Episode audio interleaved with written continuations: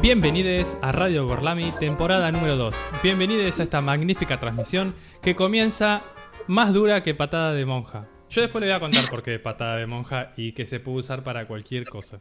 Pero no es el momento, porque el momento en el que estamos ahora es el de presentar a la persona que nos conduce por los caminos más sinuosos y más gorlaminescos de este multiverso. Y ella es ni más ni menos que, entre paréntesis, más fuerte que ayer, Lola.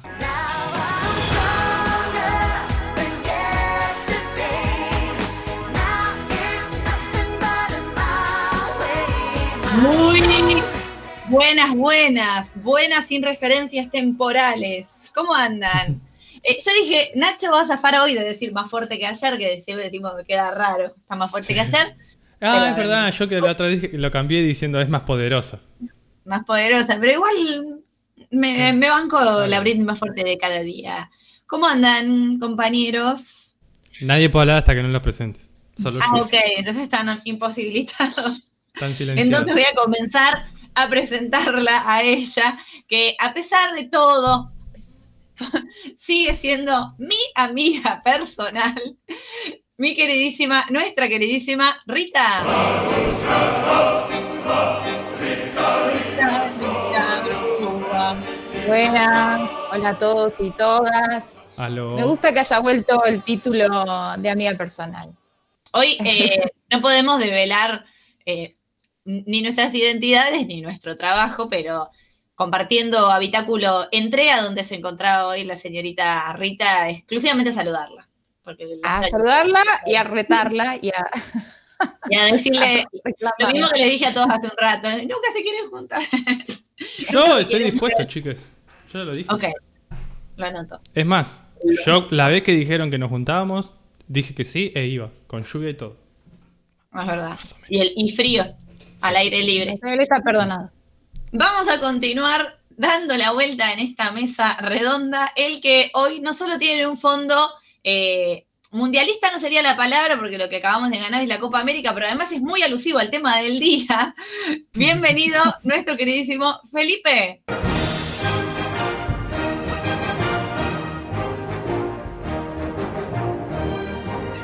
Bueno, muy buenas tardes. ¿Cómo está esta hermosa mesa de Gorlami? Esta espectacular tarde de mucha alegría. eh, porque sí, no es una foto mundialista, sino que es una foto de la Copa América. eh, y ahí tenemos, bueno, para los que no pueden ver, a Leo Messi disfrutando de un hermoso paquete de papas Lays. Eh, bueno, gracias por la bienvenida y espero, estoy ansioso por este programón que nos espera. Programón. Y para continuar con Y- esto y empezar pero- rápido con el tema del este- día que tiene. ¿Qué le, qué le pasa a Nacho? No, no, a mí no, a ustedes les pasaba. Ah, bien, No, teníamos mentira, yo fui yo. extraño. Yo no, yo no me hago cargo, o sea, es parte de la personalidad de Nacho. ¿Qué le vamos a hacer? Ok, vamos a continuar entonces dando la bienvenida, que en la investigación del día me, descu- me descubrí, descubrí, o en realidad reafirmé una vez más, que se ha mudado a un país avanzado en leyes de todo tipo carajo. Bienvenida nuestra querida Sarita.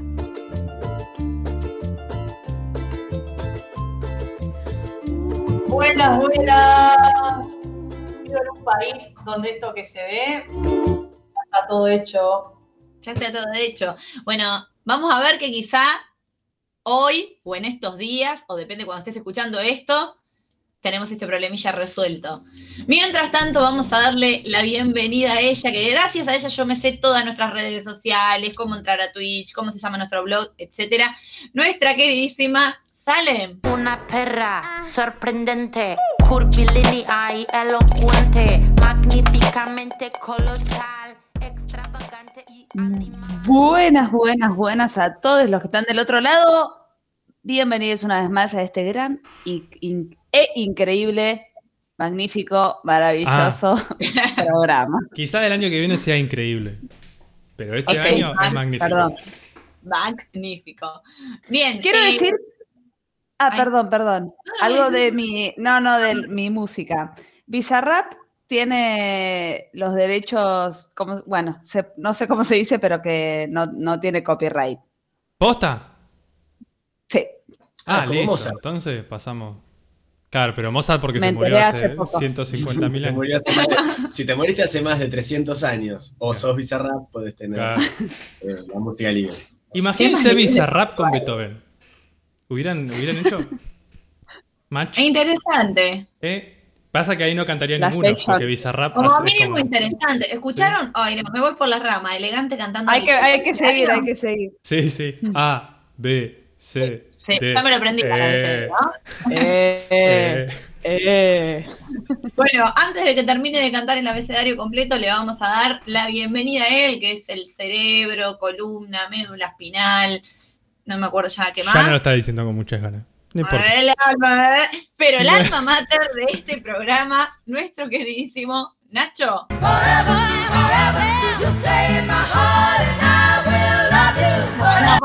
Rita. Sí, eh, había gente que no estaba bailando. Chicas, a ver, per- perdón para los que nos están escuchando Horrible, nos están viendo en Twitch. horrible. Tenemos un acorio para este tema, nunca Lo salió tan intenté, lo intenté, pero no me acordaba. Ponelo de nuevo. Dale, Uno, vamos dos, a ver. para tres, arriba. cuatro, cinco, seis, siete, ocho. Ahí sí hay eco. Ahí sí hay eco. ¿Soy yo? Soy yo. Yo no escucho eco. ¿Ustedes? El que lo escucha lo es. Yo sí, así que Lola es, porque si no lo escuchas. Bueno, Hola. presentame de nuevo, desde Alma Mater. Bueno, no voy a decir de nuevo, nuestro cerebro, nuestra columna vertebral, nuestra médula espinal. Y me falta uno. Cráneo. Alma Mater. Osobuco. Eh, Y nuestra alma mater de Gorlami, Nacho.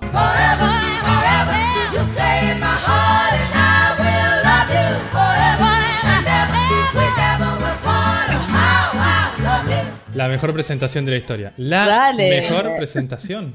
De- Esto se hace un reel. Ustedes vieron la carita de felicidad de Nacho viéndonos a todos bailar su Es tema. que sí, no me esperaba, no me esperaba semejante.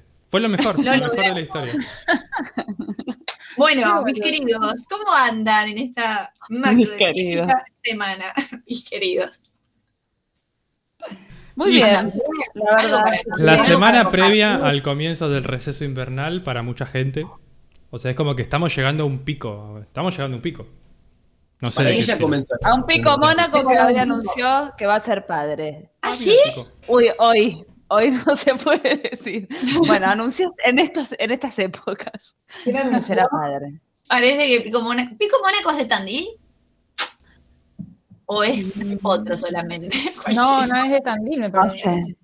El pico de Manuel fue buenísimo. ¿De quién? ¿De Felipe? Quizás. De Messi. Bueno, nadie tiene nada para comentar. Vamos a arrancar con el tema del día. Sí, yo dije que para mí el receso invernal ya empezó. Ah, sí, para mí Ah. también. Yo estoy con el pie adentro. Ah, para mí ya empezaron de. Es decir, voy a, tra- voy a trabajar, pero no hago nada. Ah, Hago, hago que trabajo hasta que lleguen las vacaciones de invierno. Está. Me gusta ese modelo. así. Tengo un perrito nuevo. Ah, eso quería Ah. También, ¿eh? Se llama Faro. Ah, Pues viene de viene desde Mar del Plata. Ay, perdón, Viene, desde Mar del Plata, entonces es alusivo. el- Claro. Bien, zafó de llamarse Aldo Civi. o Sí. El tiburón del puerto se va a llamar. o Torreón. Habana. Es hermoso. Después eh, Después subirás a las redes, foto sí. Por, Gorlami. Yo no, no tengo nada para compartir alusivo esta semana, solo que estoy perfeccionando mis diseños de tazas. Muy bien. Bueno. Te los mostré hoy, cinco minutos antes de arrancar el programa, me ignoraron. Como de- No, yo Uh, te felicité. Mío, Para mí deberíamos vetar la palabra ignorar y todos sus derivados a, a Sí, Lola. sí, Lola no puedo usar más esa palabra. Bueno, Lola es muy buena pasando factura. Muy buena. Lola googleando sinónimos de ignorar. de ignorar. Chicos, cuando les mostré y no sé lo que les mostraba. Bueno, ¿les parece que arrancamos entonces con el tema del día? Arranquemos. Paren, ¿no dicen las redes? ¿Cuándo, ¿cuándo se dicen las Dale, redes? salen. Gracia, Bueno, dale. bueno, está bien, las puedo decir ahora. Si quieren, pueden seguirnos en nuestras redes sociales. Nos encuentran en Instagram y en Twitter como arroba gorlamiradio. Nos pueden escuchar en vivo todos los martes, 18, 30 y algo, por twitch.com nos puedes ver en vivo. Todos los mar a la misma hora, como es en vivo, es, es el mismo día y en el mismo horario, por twitch.tv barra Radio Gorlami. Nos pueden escuchar todos los lunes por la radio pública de Luján a la hora que mis amigos les van a decir ahora. A las Un 6 de la tarde. 6 de la tarde, eh, 87.9 si nos quieren sintonizar. Un logro enorme y estamos muy felices por eso. Y eh, si no pueden hacer todo esto porque están muy ocupados para restringir su vida a un horario, nos buscan en, Spot- en Spotify Radio Gorlami, están todos nuestros programas, primera ola, segunda ola y lo que viene. Esperemos que no sea una tercera ola. Vamos a tener que empezar a sacar redes sociales porque la próxima, el próximo capítulo es nada más decir las No redes llego. sociales. Sí, listo, hay que empezar a acotar, ¿no? Mal. Me encanta cómo todos con sus computadoras modernas pueden ir cambiándose los fondos. Y Eh. en la mía no funciona. Me voy a conectar de la otra la próxima. Bueno, vamos a arrancar entonces, ahora sí, con el tema del día.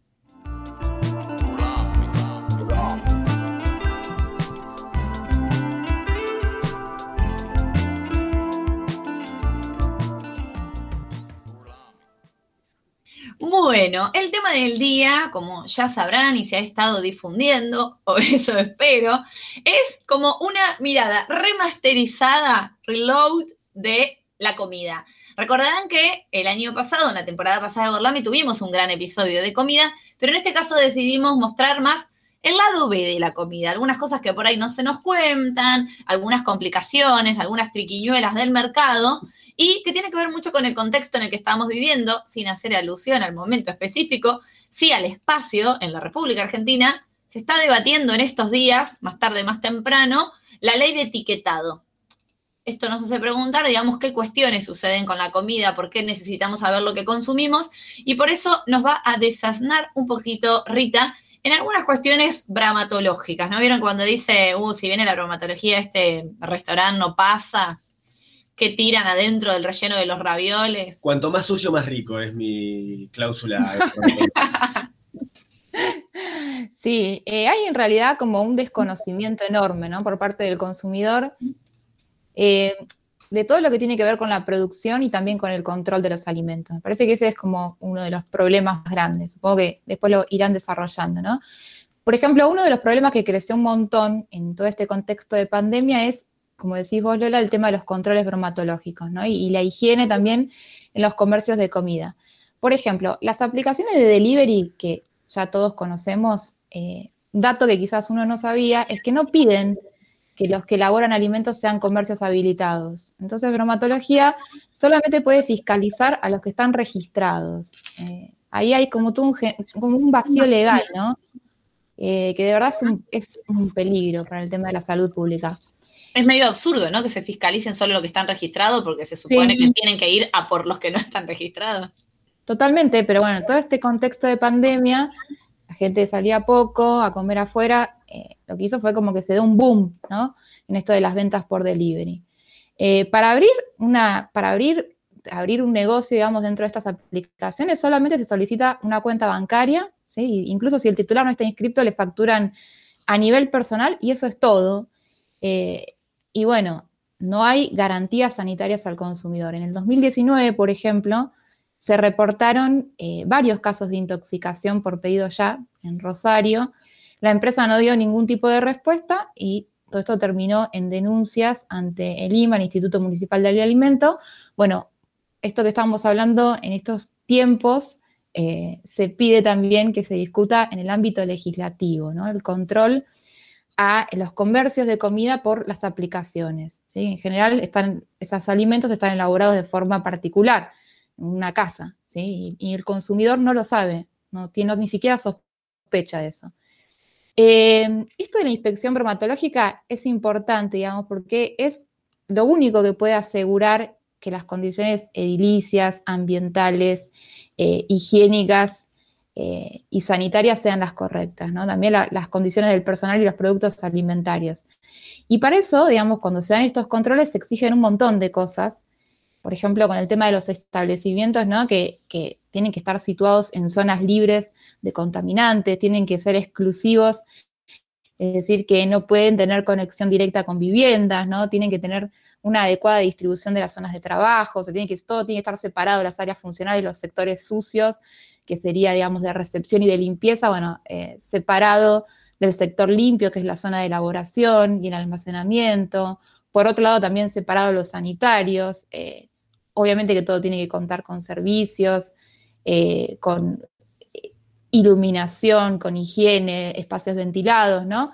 La habilitación comercial y el, todo lo que tiene que ver con el control al personal de, cocina, ¿no? Que, cumpla con uniforme, con elementos de higiene, la conservación de los alimentos, bueno, todo esto, em, lo que sucede es que muchas veces no está del todo regulado, ¿no? Y encima ahora con el COVID eso se va a ver como multiplicado, ¿no? No el, control, sino como un tiempo hubo inhabilitaciones para realizar esos controles por el tema de que no se permitía entrar personal a los, establecimientos y a las viviendas, ah, entonces todo eso también demoró. Pero, por ejemplo, el tema de los food trucks también, que son otros comercios de comida que muchas veces también funcionan de forma irregular. Por ejemplo, la habilitación para un food truck dura un año. Muchas veces no los renuevan. Entonces, ¿cómo se hace, digamos, para realmente controlar todo esto? porque los food trucks se te escapan. Ese es el problema. Arrancan y huyen. Eh, bueno, y ni hablar todo lo que sucede con los controles a nivel industrial eh, o en las cadenas de comida, ¿no?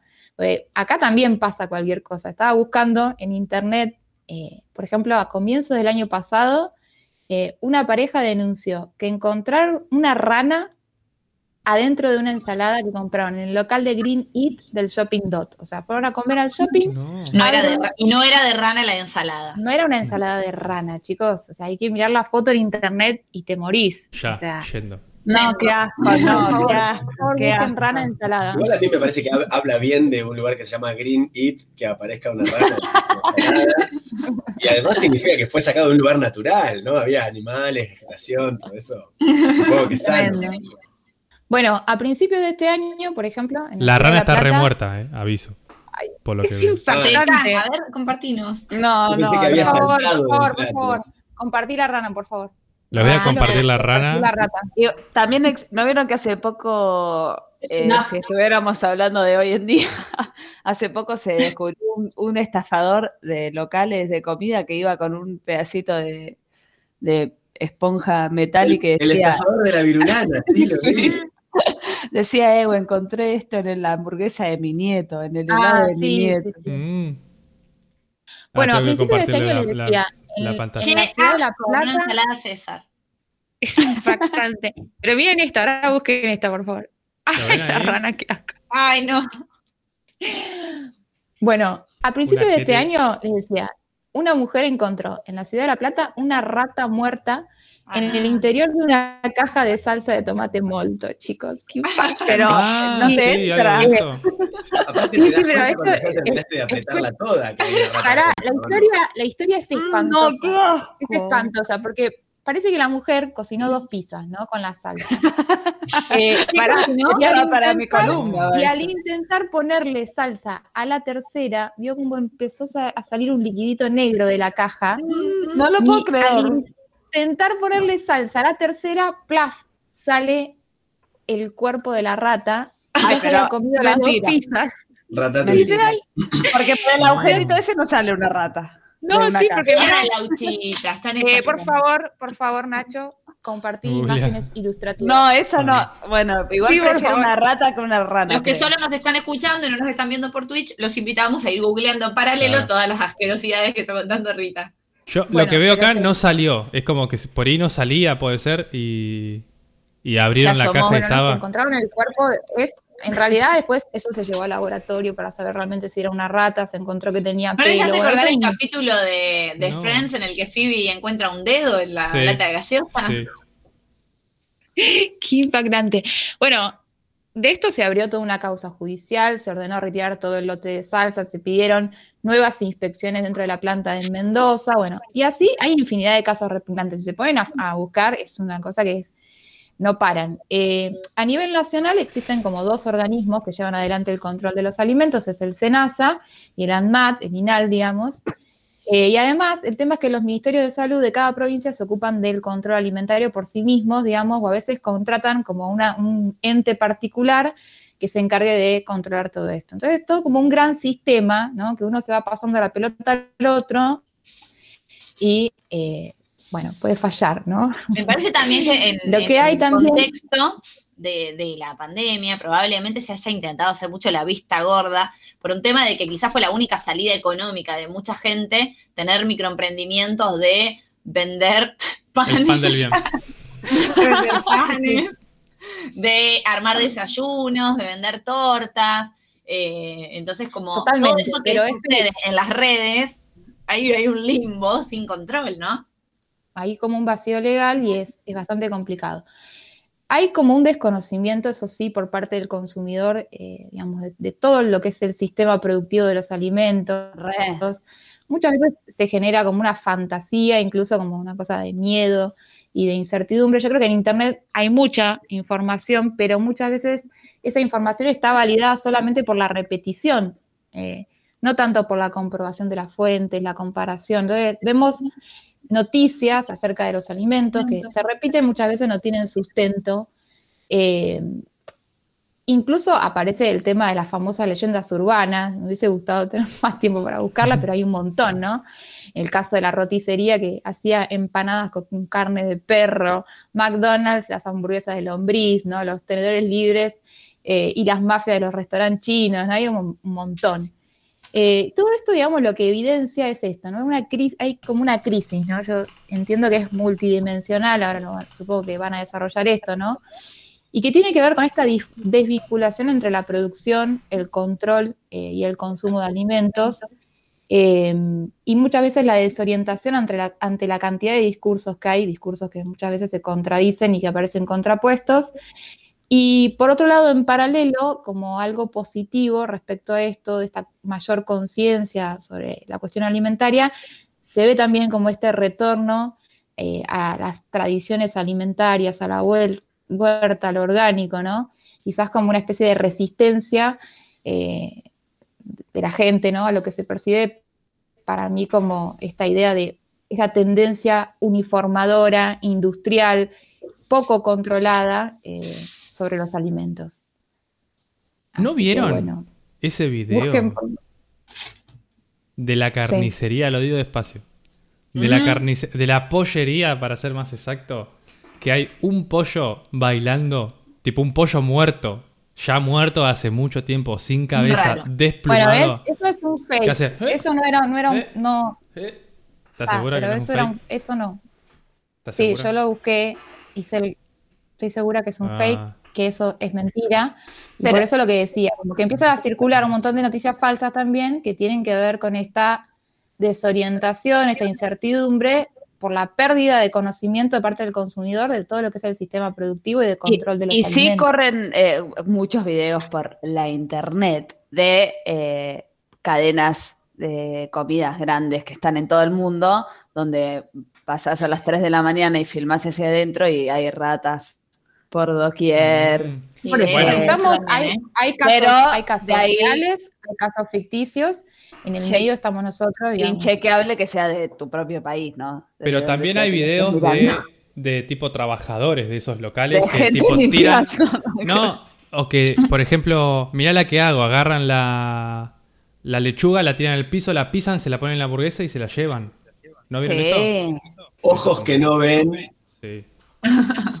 Total, yo, voy por trabajé- esa, ¿eh? Papilas trabajé gustativas. en una época, quiero dar mi testimonio, yo trabajé en una época en un café conocido en Capital, en la época en la que vivía allá, y el Hay eco, cocinero... ¿eh? Y esta vez esta vez te sale. Es re, es salen.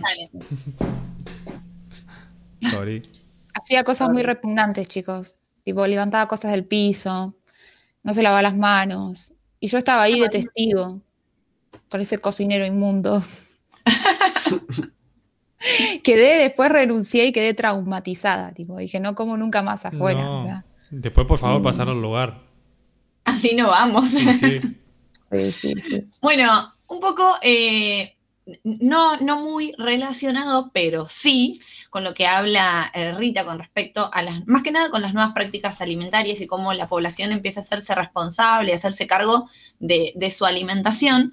Eh, me parece interesante también hablar de diferentes elecciones con respecto a la alimentación que tiene que ver con la vida saludable, que de esto eh, Sarita nos ha hablado mucho en varios programas, pero también cuando no tenés otra opción de alimentación porque tenés determinadas enfermedades crónicas o patologías o lo que fueran que te limitan un montón las posibilidades y cómo en un sistema capitalista como el que vivimos, donde el mercado se apropia de absolutamente todo, de repente ser celíaco, ser hipertenso, ser diabético se convierte en una complicación, sobre todo económica, pero además que te inhabilita un montón de posibilidades tipo salir a comer a un restaurante y pedirte que te traigan dos empanadas envueltas en un papel aluminio.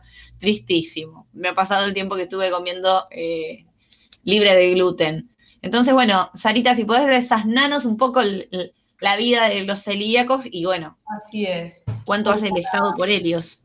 Bueno, el Estado en este sistema capitalista hace poco por cada uno de nosotros, ¿no? La verdad que es complejo decir que nos estarían dando una mano, pero nada, la alimentación también como un dispositivo de control. Y acá cito a mi amiga Rita, que todo termina siendo un dispositivo de control, personal, porque mm, si bien uno puede mirar la alimentación, ¿no? Eh, yo siento que en lo personal no elegí cómo comer cuando era chica, ni durante el transcurso de mi adolescencia y parte de mi juventud, sino que fue dada por, de una determinada manera, de una industria muy desarrollada que nos hacía comer lo que ellos querían que comamos, ¿no?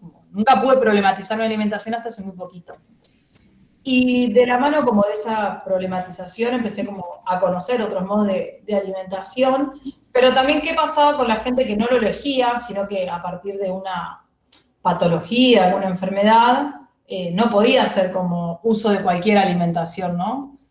Y nada, entonces estuve ahí como leyendo, ¿no? Sobre la celiaquía, que tiene que ver con no poder tolerar el gluten, ¿no? El gluten es una proteína que está en determinados cereales, si no me equivoco, en el trigo, en la cebada y en el centenio, que en realidad está como en los granos, ¿no? Pero ¿qué pasa con eso? No es que digo, bueno, listo, no como más trigo, no como más fideos empaquetados, no como más harina blanca, no.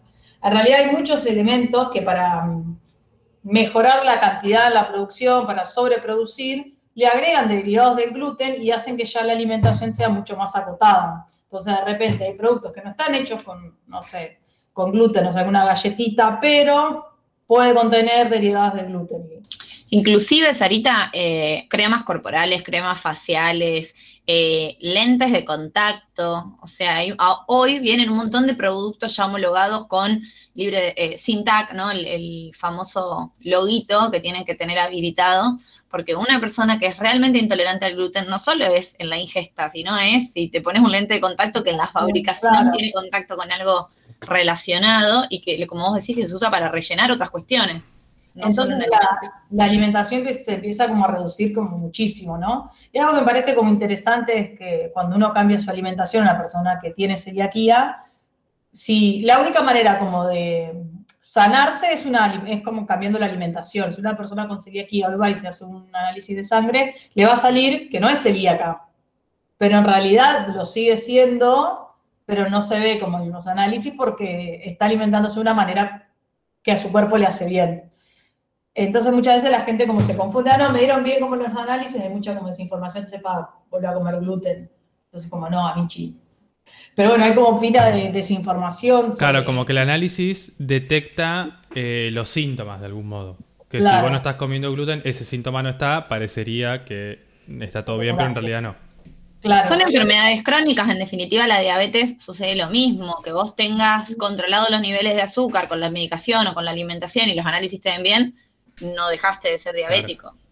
Y también pasa que no se integran muchos, como más allá de las enfermedades, no se integran los modos de comer o las elecciones alimenticias, ¿no? Como, ah, bueno, pero si no sos celíaca, no, dale, comete este plato de fideo con tu cosita, no te va a hacer nada. Está, pero no lo elijo, entonces medio como que hay que tener una enfermedad como que justifique un modo distinto de comer. O no quiero comer lácteos, pero porque es una elección, pero que sos intolerante, como frente a lo que no es hegemónico, siempre hay una pregunta de, como, bueno, ¿de qué estar enfermo? ¿Cómo no vas a...? Entonces, como, porque uno no puede comer distinto o, algunas cosas distintas a como las que el sistema pone sobre, sobre Sí, la o cuestionar las prácticas alimentarias de la mayoría de la población.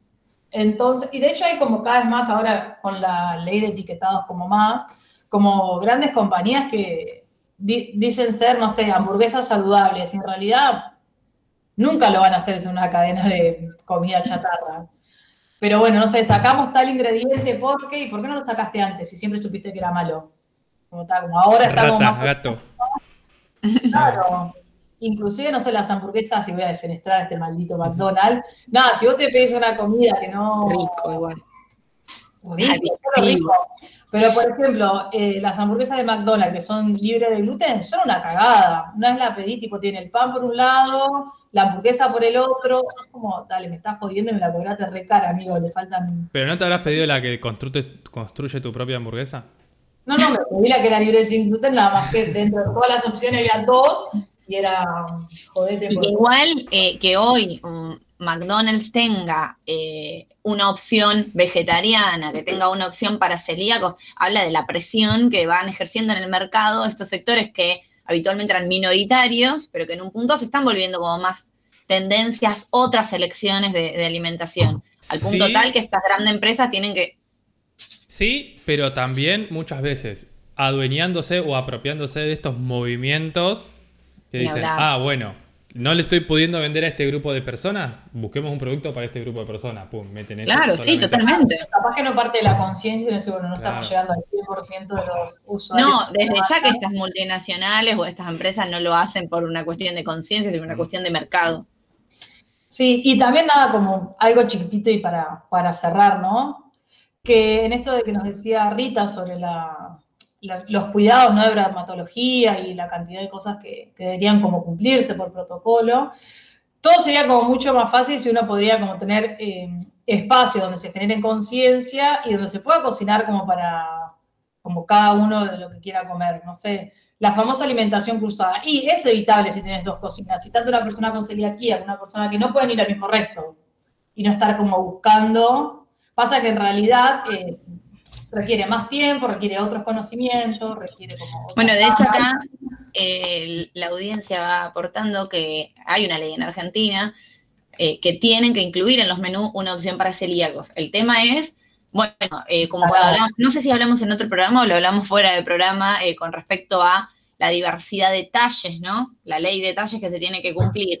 Eh, es ir a comprar algo para comer y decir, bueno, nos sentamos a merendar y qué tenés para celíaco, ¿no? O qué tenés sin gluten. Sí, y bueno, no. tenés No, cuatro incluso, galletitas con perdón, limón. pero la ley, la ley de celiaquía dice que la, la persona tiene que, tiene que estar garantizado su derecho a la salud, de poder consumir alimentos eh, sin gluten, y encima dice que, ni si- que eso no tiene que empobrecerla económicamente. Y son cosas que no se cumplen porque sí, claro, ¿no? anda a, a- Carísimo. Es carísimo. Es carísimo. Pero Yo- la ley lo dice explícitamente. Claro. ¿eh? La- pero de hecho, por ejemplo, no, cuando se entregan, no sé, los bolsones de mercadería, o sea, no hay mercadería para las personas con, que tengan algún tipo de- Ahora sí, pero al principio eran canastas para todos y todos iguales. y. Bueno, los, los niveles de desnutrición, ¿no? Eh, en nuestro país, que tienen que ver con la mala alimentación, los alimentos que se reparten, ¿no es cierto? Siempre es la, la, la polenta, el arroz, ¿no es cierto? Las cosas por ahí bajas de nutrientes y una falta de educación eh, alimenticia. Bueno, después vamos a charlar esto en el otro bloque. El otro día comentábamos también viendo cocineros argentinos, que, bueno, es un programa que sale en la TV pública, que llega a todo el país y que, si bien históricamente tenía las opciones, ¿no? Como el, plato popular y demás, de a poco empezaron a meter eh, educación en cuanto a la alimentación, los aportes nutricionales de cada alimento, cómo introducir más variedad, eh, opciones vegetarianas o veganas. El otro día estaban haciendo un taller de huerta. Me parece que son políticas que también tienen que ir acompañadas de estas medidas, ¿no? Que van con la educación de, de la población y, y su derecho a la información de qué alimentar, o sea, con qué me estoy alimentando y cómo hacerlo también. Sí, porque en realidad no hay como un único modo de comer y nada, nos hemos dado cuenta, y está como muy de moda esto como el despertar de conciencia, que, que no nos da lo mismo comer cualquier cosa, ¿no? Y hoy tenemos la posibilidad de saber que lo que comemos también va a repercutir. Y nada, hay una frase que dice que somos lo que comemos. Bueno, y con este Bessie vamos a ir al primer. Yo hoy estaría haciendo una vaca porque, bueno, un churrasco. Sarita dijo, somos lo que comemos y de repente desapareció, se fundió con su fondo del pan del bien. Del pan. El pan del bien. Se lo comento para No, las yo personas estoy que... hecha una come hidrato el último tiempo, pero bueno. En fin, vamos a pasar a un temita musical para cortar un poco y seguimos problematizando el tema de la comida. Así es. Vamos a escuchar la canción La cumbia del mole de Lila Downs. Cuentan que en Oaxaca se toma el mezcal con En vivo, ojo, eh. Cuentan que en Oaxaca se toma el mezcal con café. Dicen que la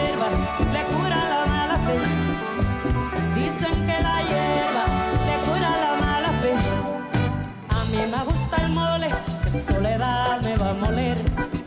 A mí me gusta el mole, soledad me va a moler.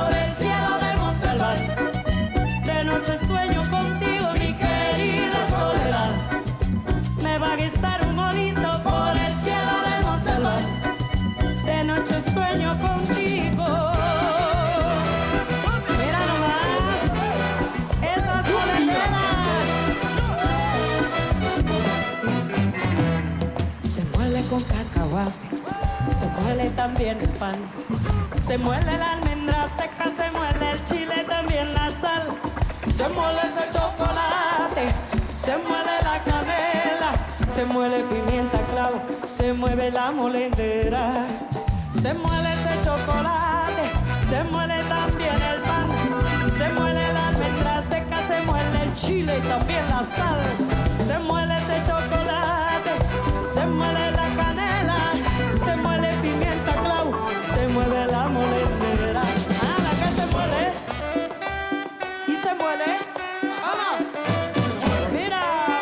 se muele por.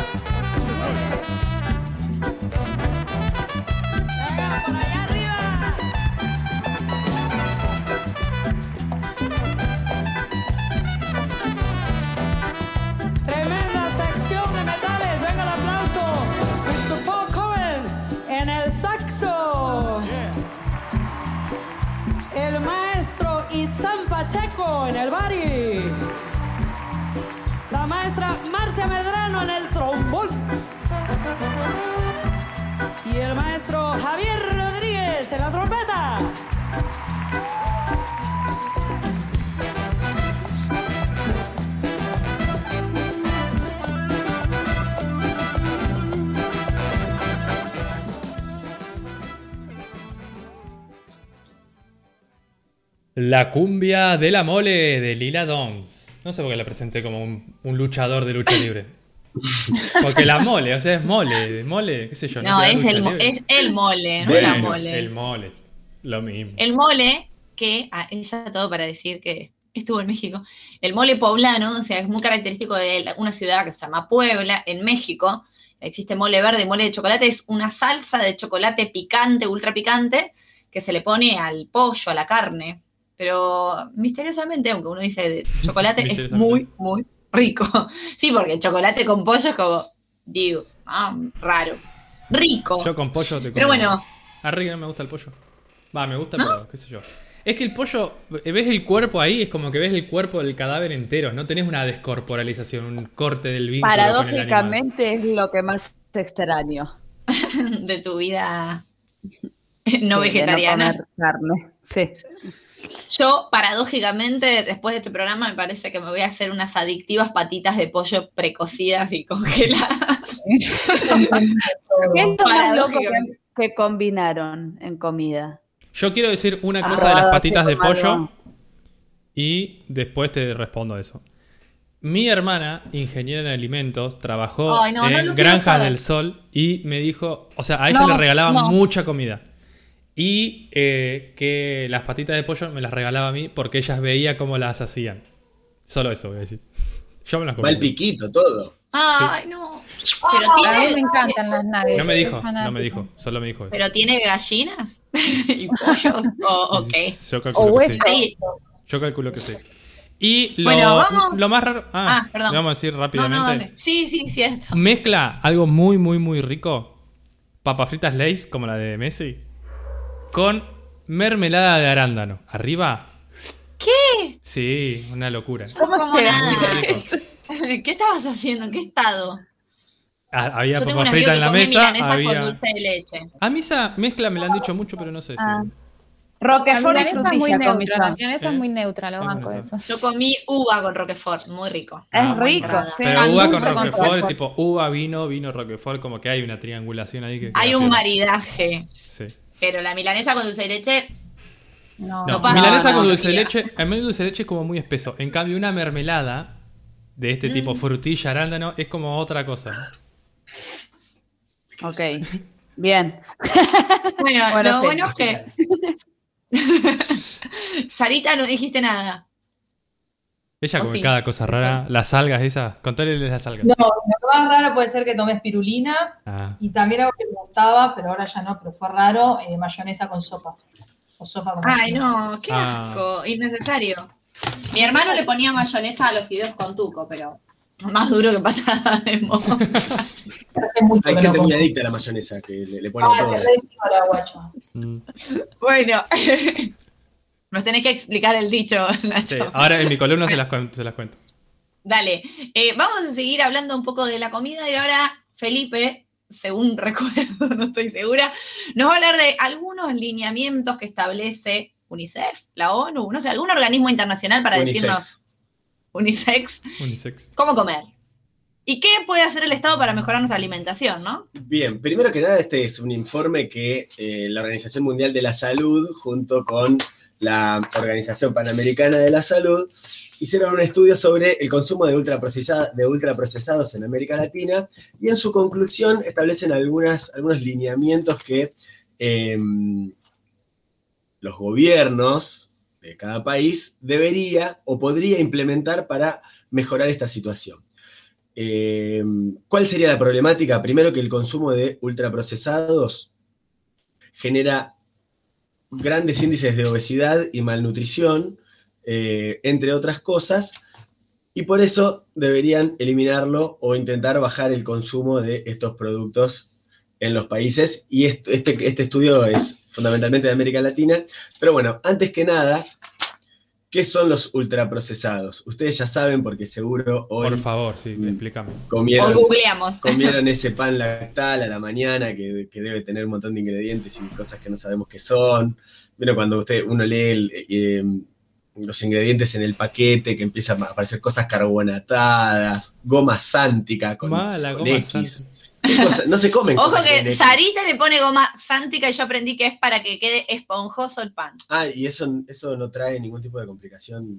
Bueno, no sé, pero para mí el nombre es raro, como que comer raro, goma sántica. Es muy de raro. pronto... Para mí lo más raro que comemos es los rellenos de las pastas envasadas. Te compras un paquete de ravioles que dice pollo y, y que- cuatro quesos y es un masacote así. Caca de Bueno, mono, sí. Este, yo para Entonces, mí el ultraprocesado, cuanto menos camino hay desde el paquete a tu boca, más ultraprocesado es. Esa es como mi lógica. Tiene menos proceso, exactamente. Bueno, vienen en paquetes los ultraprocesados eh, y son eh, productos que vienen de formulaciones industriales, ¿no? Se elaboran a partir de, de sustancias que se derivan de los alimentos o directamente de eh, productos sintéticos que vienen de otras fuentes orgánicas, ¿no? Entonces, cuanto más elementos procesados tiene, vamos a tener un alimento ultraprocesado que tiene algunas características para que ustedes más o menos se vayan dando cuenta de cuáles son, ¿no? Eh, son sabrosos y casi adictivos. Ahí, Messi comiendo Lays. Mega sabrosos, mega sabrosos. Doritos. Fiesta de sabor en la boca, ¿no? Que ese es el problema que a veces, el otro día escuchaba a Narda Lépez que decía algo muy interesante, la diferencia entre un alimento y algo apto para consumo humano, ¿no? Hay muchas cosas que son aptas para consumo humanos, pero sin embargo no son alimentos. Eh, los ultraprocesados están un poco en, en esta, en esta lista. Y el problema que tienen es esto, que son muy, muy sabrosos. Todos queremos ir a McDonald's y abandonar nuestra dieta moderna. Sí, pero lejos de McDonald's, por ejemplo, las criollitas. ¿No les pasa que se comen una y no pueden parar ¿Y de comer las criollitas? Que son. Sí, esas. Ah, las cerealitas, no las A mí me pasa que jamás en la vida compraría La criollitas, pero si pruebo una no, puedo parar. Cerealitas. ¿Viste? La cerealita es como no, no, Una no se puede creer. zarpada. O sea, que te comes una y ta, ta, ta, ta, ta, y Y, no hay son unas, cosa podemos decir marcas, sí. Sí, hay unas que se, se vendían como Estamos diciendo saludables. marcas desde que. Podemos decir marcas. Eh, las frutigram que se venden como, ay, sí, somos re natural, son una porquería llena de grasa ultra adictiva. Te meten tres semillas y 8 kilos de manteca. Malísimo. Qué rica Bien. la manteca. Sí, Sí. tal cual. Eh, están los ultraprocesados están listos para comer por lo general, ya envasados, fáciles de, de almacenar y de transportar. Y además, en muchos casos, simulan eh, o imitan ser alimentos saludables, ¿no? O sea, por ejemplo, la barrita de cereal, esa que dice, ah, me como una barrita de cereal. O sea, no, ¿para qué me voy a comer ese Jorgito si me puedo comer una barrita de cereal? Bueno, Este turrón. es una porquería igual. Eh, y tenemos que también tener otra característica que es tener un alto contenido calórico y un bajo nivel nutricional. Es decir, mucha caloría, poca nutrición. eh, y siempre todo esto acompañado de una gran prensa, ¿no? Es decir, la, la mercadotecnia puesta en favor de la promoción de estos productos que mm, tenemos, por ejemplo, este es tu ídolo, este es tu ídolo, Messi comiendo papas fritas Lays. Felicitaciones, campeón, pero no hagas más esto, ¿no? Claro. Bueno, Em, en Chile, no sé bien. si lo vas a comentar. Ah, ¿Vas a comentar algo de Chile? No, En Chile Yo sí. Monstra- mostrar. Yo, Monster, yo. dije. No, yo, yo, yo. No. Ah, Oh, no, no. Eh, Chicos, de- entre en Eh, Chile Nacho, devol- y Nacho, Perú. devolvele un poco de todo lo que te hace día a en día. Chile y. Perú todavía no decidieron quién es el dueño del nombre del pisco. Es lo único que voy a decir de Chile. Ah, gracias. Muy bien. Ante estos, bueno, ante estos alimentos ultraprocesados que generan tantos problemas de salud, obviamente la Organización Mundial de la Salud se preocupa mucho y eh, tiene para los países latinoamericanos su mensaje. Me parece muy interesante el mensaje que plantean porque lejos de este discurso de decir eh, si comes mal es porque querés, o elegí tu alimentación, o por qué no comes más sano, por qué con ese dinero en lugar de comer este, esos matarazos, te, te comes dos manzanas. Sí, ¿qué, qué vas a decir? Perdón, estoy levantando la mano. Que este debate lo hemos tenido mucho con Sarita, como eh, también esta nueva, no quiero decir moda, porque realmente muchas personas lo adoptan como un estilo de vida, ¿no? Este estilo de vida saludable, más consciente y demás. También a veces se vuelve medio tirano, ¿no? Como, bueno, tu cuerpo, tu templo, ¿por qué te estás comiendo esos ravioles? ¿No te amas lo suficiente? No, pero si estás gordo es porque no tenés ganas de estar mejor, porque no te querés, o sea, Elitista, como elitista careta. La, La típica. responsabilidad individual como corrimiento de, Exacto. de- de la responsabilidad del Estado. de una ¿no? problemática, claro, y de una problemática colectiva. Total. Es- Entonces, claro, exactamente lo que, lo que la, ca- la- la Organización Mundial de la Salud propone, en realidad, son lineamientos que tienen que venir de mano de políticas públicas, ¿no? Entonces, eh, tiene cuatro recomendaciones amplias, pero que todas apuntan más o menos al mismo lugar. Una es reducir el consumo de ultraprocesados, y esto haciéndolo mediante la regulación legal. Bueno, un poco el etiquetado que mencionamos, un poco este, mm, eliminar la publicidad, ¿sí? Como, digamos, en este punto es como todo lo que pasó con el cigarrillo en su momento, basta de publicidades de cigarrillos en eventos deportivos primero y después en la televisión y en revistas, y basta de mostrar a eh, gente joven y sexy fumando. si Bueno, no, lo- lo una- mismo- uno con cáncer de pulmón. Claro, lo mismo para los alimentos ultraprocesados. Y después también plantean la implementación de políticas fiscales, es decir, aumentar los impuestos. Bueno, lo mismo ocurre con el cigarrillo, ¿no? Aumentar los impuestos y reducir la disponibilidad en los negocios de alimentos de, estas, de este tipo de, de- productos, ¿no? Y, eh, bueno, como ya dije, la, prohibición de todo lo que tiene que ver con marquesinas y espacios publicitarios para estos productos dañinos. Eh, la otra... mm, la otra sugerencia de la organización es proteger y, promover las dietas saludables, teniendo en cuenta la posibilidad de fortalecer y proteger eh, la producción local de alimentos, ¿no? Depender tanto de grandes industrias, porque el ultraprocesado siempre proviene de una multinacional, por lo general. Entonces, la producción local, tanto en zonas rurales como en zonas urbanas, debería estar eh, protegida por el Estado o por algunas eh, políticas gubernamentales. Por otro lado, también plantean eh, incentivar y regular los precios. Es decir, si vamos a promover, por ejemplo, la agricultura a pequeña escala o la agricultura familiar, eh, para, para mejorar la disponibilidad de alimentos saludables y frescos día a día, también debería haber regulaciones, es decir, en las multinacionales tengan más problemas para vender y puedan competir los pequeños productores que pueden este, darnos al alcance de la mano una fresca manzana. Eh, otra cosa muy interesante que dice la Organización Mundial de la Salud es promover el saber cocinar. Es decir, que haya más educación con respecto a cómo se cocina la comida, ¿no? Cocineros argentinos. Entonces, eh, más allá de buscar una receta, por lo general, siempre cuando salimos del paso o no sabemos cocinar, uno va a terminar comiendo, por lo general, cosas que están más procesadas que lo que uno haría en su casa. Entonces, saber cocinar fundamental. Así que también va a un lado un poco por, por la educación, ¿no? Estos, estos lineamientos. Eh, y por último, plantea que hay que cambiar las percepciones de los consumidores. Y esto es muy interesante porque dice que los consumidores informados pueden actuar como ciudadanos empoderados y que exijan así la alimentación que se merece. ¿no? Por eso decía de esto que no depende tanto de uno como individuo alimentarse bien, sino de una gran cantidad de medidas que deberían estar operando para frenar, obviamente, el avance de estas multinacionales que venden eh, productos dañinos para la salud de las personas. Muy bien. Bueno, yo aplaudo. No tengo el botón. Eh, y me encanta enganchar con esto que está hablando Felipe. Porque Este es tu ídolo. este es tu ídolo, Messi comiendo Lays.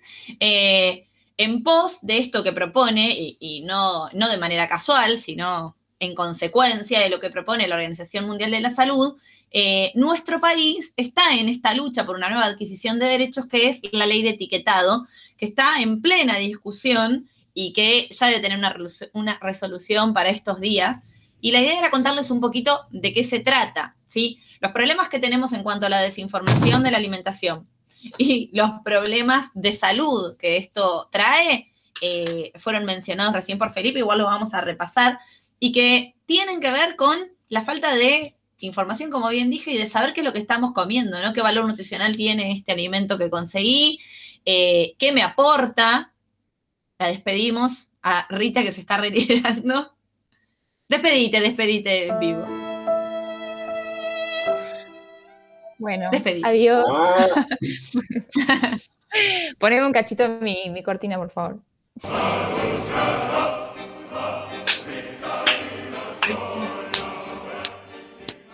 Bueno, muchas gracias a todos y a todas. Me despido y hasta la victoria. Ay, Quería despedirse. ¡Siempre! Ella se despedía. Ya terminó acá el programa. Sí, no, no, Adiós. quédense, la audiencia, quédense que seguimos. Eh, se nos retira un ratito antes, Rita, pero hasta la victoria siempre viene a colación de esta ley de etiquetado que se está peleando en nuestro Congreso Nacional. ¿Por qué? Bueno, la obesidad, la mala alimentación, diabetes, colesterol, hipertensión son consecuencias de la mala alimentación y son consecuencias de la mala información. ¿Qué es lo que propone esta ley? Propone varias cosas y van bastante en sintonía de lo que nos mencionaba Felipe. La cosa más expuesta o la más clara es eh, que todos los alimentos tienen que tener una etiqueta, están caracterizadas bien, los tipos de etiquetas son oxogonales. Google, imagen de oxogonal. Eh, eh, hexagonal. Oxo. No, es oxo. ¿No Octo. será, eh, No. oct- Octo. Octo. Octo. O- ¿O ¿Cuántos lados? ¿Tiene ¿Ocho? ocho Si es lados? ocho, tiene octo. Octo. Si tiene seis, es hexa. ok. Oxo Octo- no existe. Octavo. Y si, y Octogonal. si tiene cuerpo es octaedro. Bueno, octogonal, tuki, tuki, tuki, ocho lados, etiqueta negra, más del 5% del alimento, y ahí como con unas pequeñas palabras de alerta, tipo alimento alto en sodio, alimento alto en azúcar, alimento con edulcorante, no recomendable para niños, ¿sí? Alimento con cafeína, no recomendable para niños. Como, bueno, estas pequeñas etiquetas de alerta, que ya a priori, cuando el consumidor agarra, qué sé yo, la leche, se está enterando de lo que está consumiendo, porque también otra cosa que, que mencionaba Narda Lépez en varios medios de comunicación, pues ella es una gran militante de, de esta ley de etiquetas para que salga, eh, lo que dice es que, bueno, compras de repente algo que dice alimento a base de leche, y no es leche, ¿sí? Es un derivado, recontra derivado, y recontra derivado, como bien hablaba recién Felipe, de los ultraprocesados, que el valor nutricional que aporta es casi nulo. Entonces, etiquetas bien claras. ¿sí?